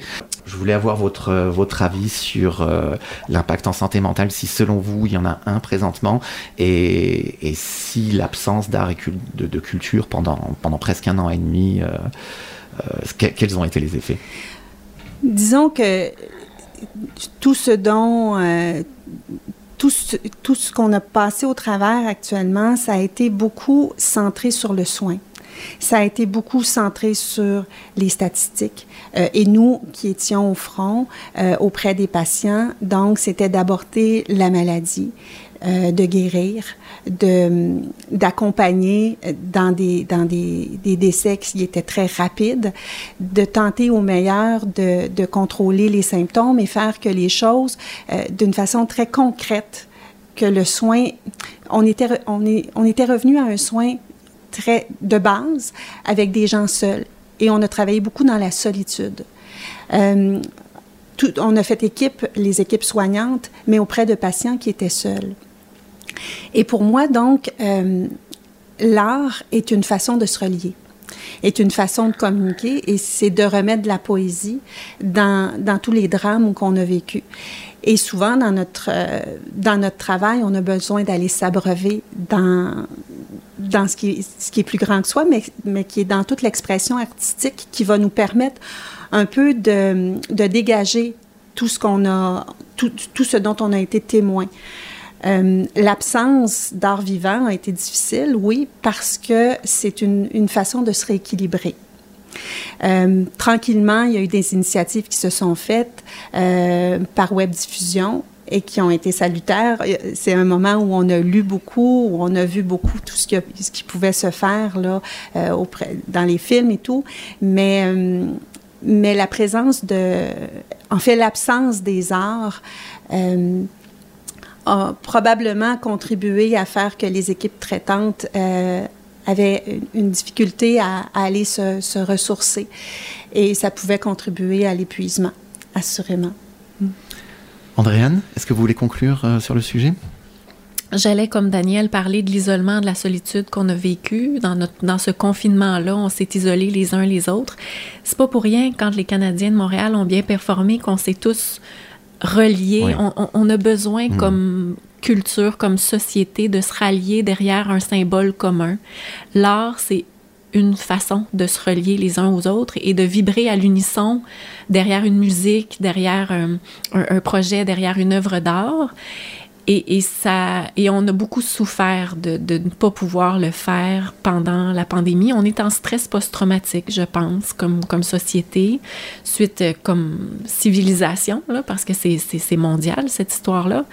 Donc, je dirais que l'art, c'est un peu la nourriture de l'âme. C'est un besoin vital. C'est ce qui nous définit comme être humain, cette possibilité-là de, de nous rallier, de créer des symboles. Donc, l'art permet des fois de de simplifier des enjeux tellement complexes, de les rendre simples, puis de les rendre vrais, puis de toucher les gens à travers des symboles qui nous relient les uns aux autres. Donc, euh, longue vie, longue vie au projet artistique, longue vie à ce projet-là, euh, parce que ça va être une occasion de rencontre. Euh, dont on a tant besoin. Bah écoutez, c'est en tout cas ce que je vous souhaite. Euh, Daniel, euh, Andréane, je vous remercie beaucoup d'avoir accepté mon invitation. Euh, je vous remercie beaucoup d'avoir participé à cette balado. Merci. Merci.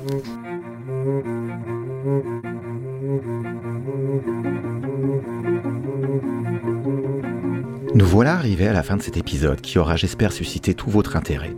Je tiens à remercier encore une fois tous mes invités d'avoir pris de leur temps au milieu de tous leurs projets et vie quotidienne pour venir nous partager ces tranches de vie.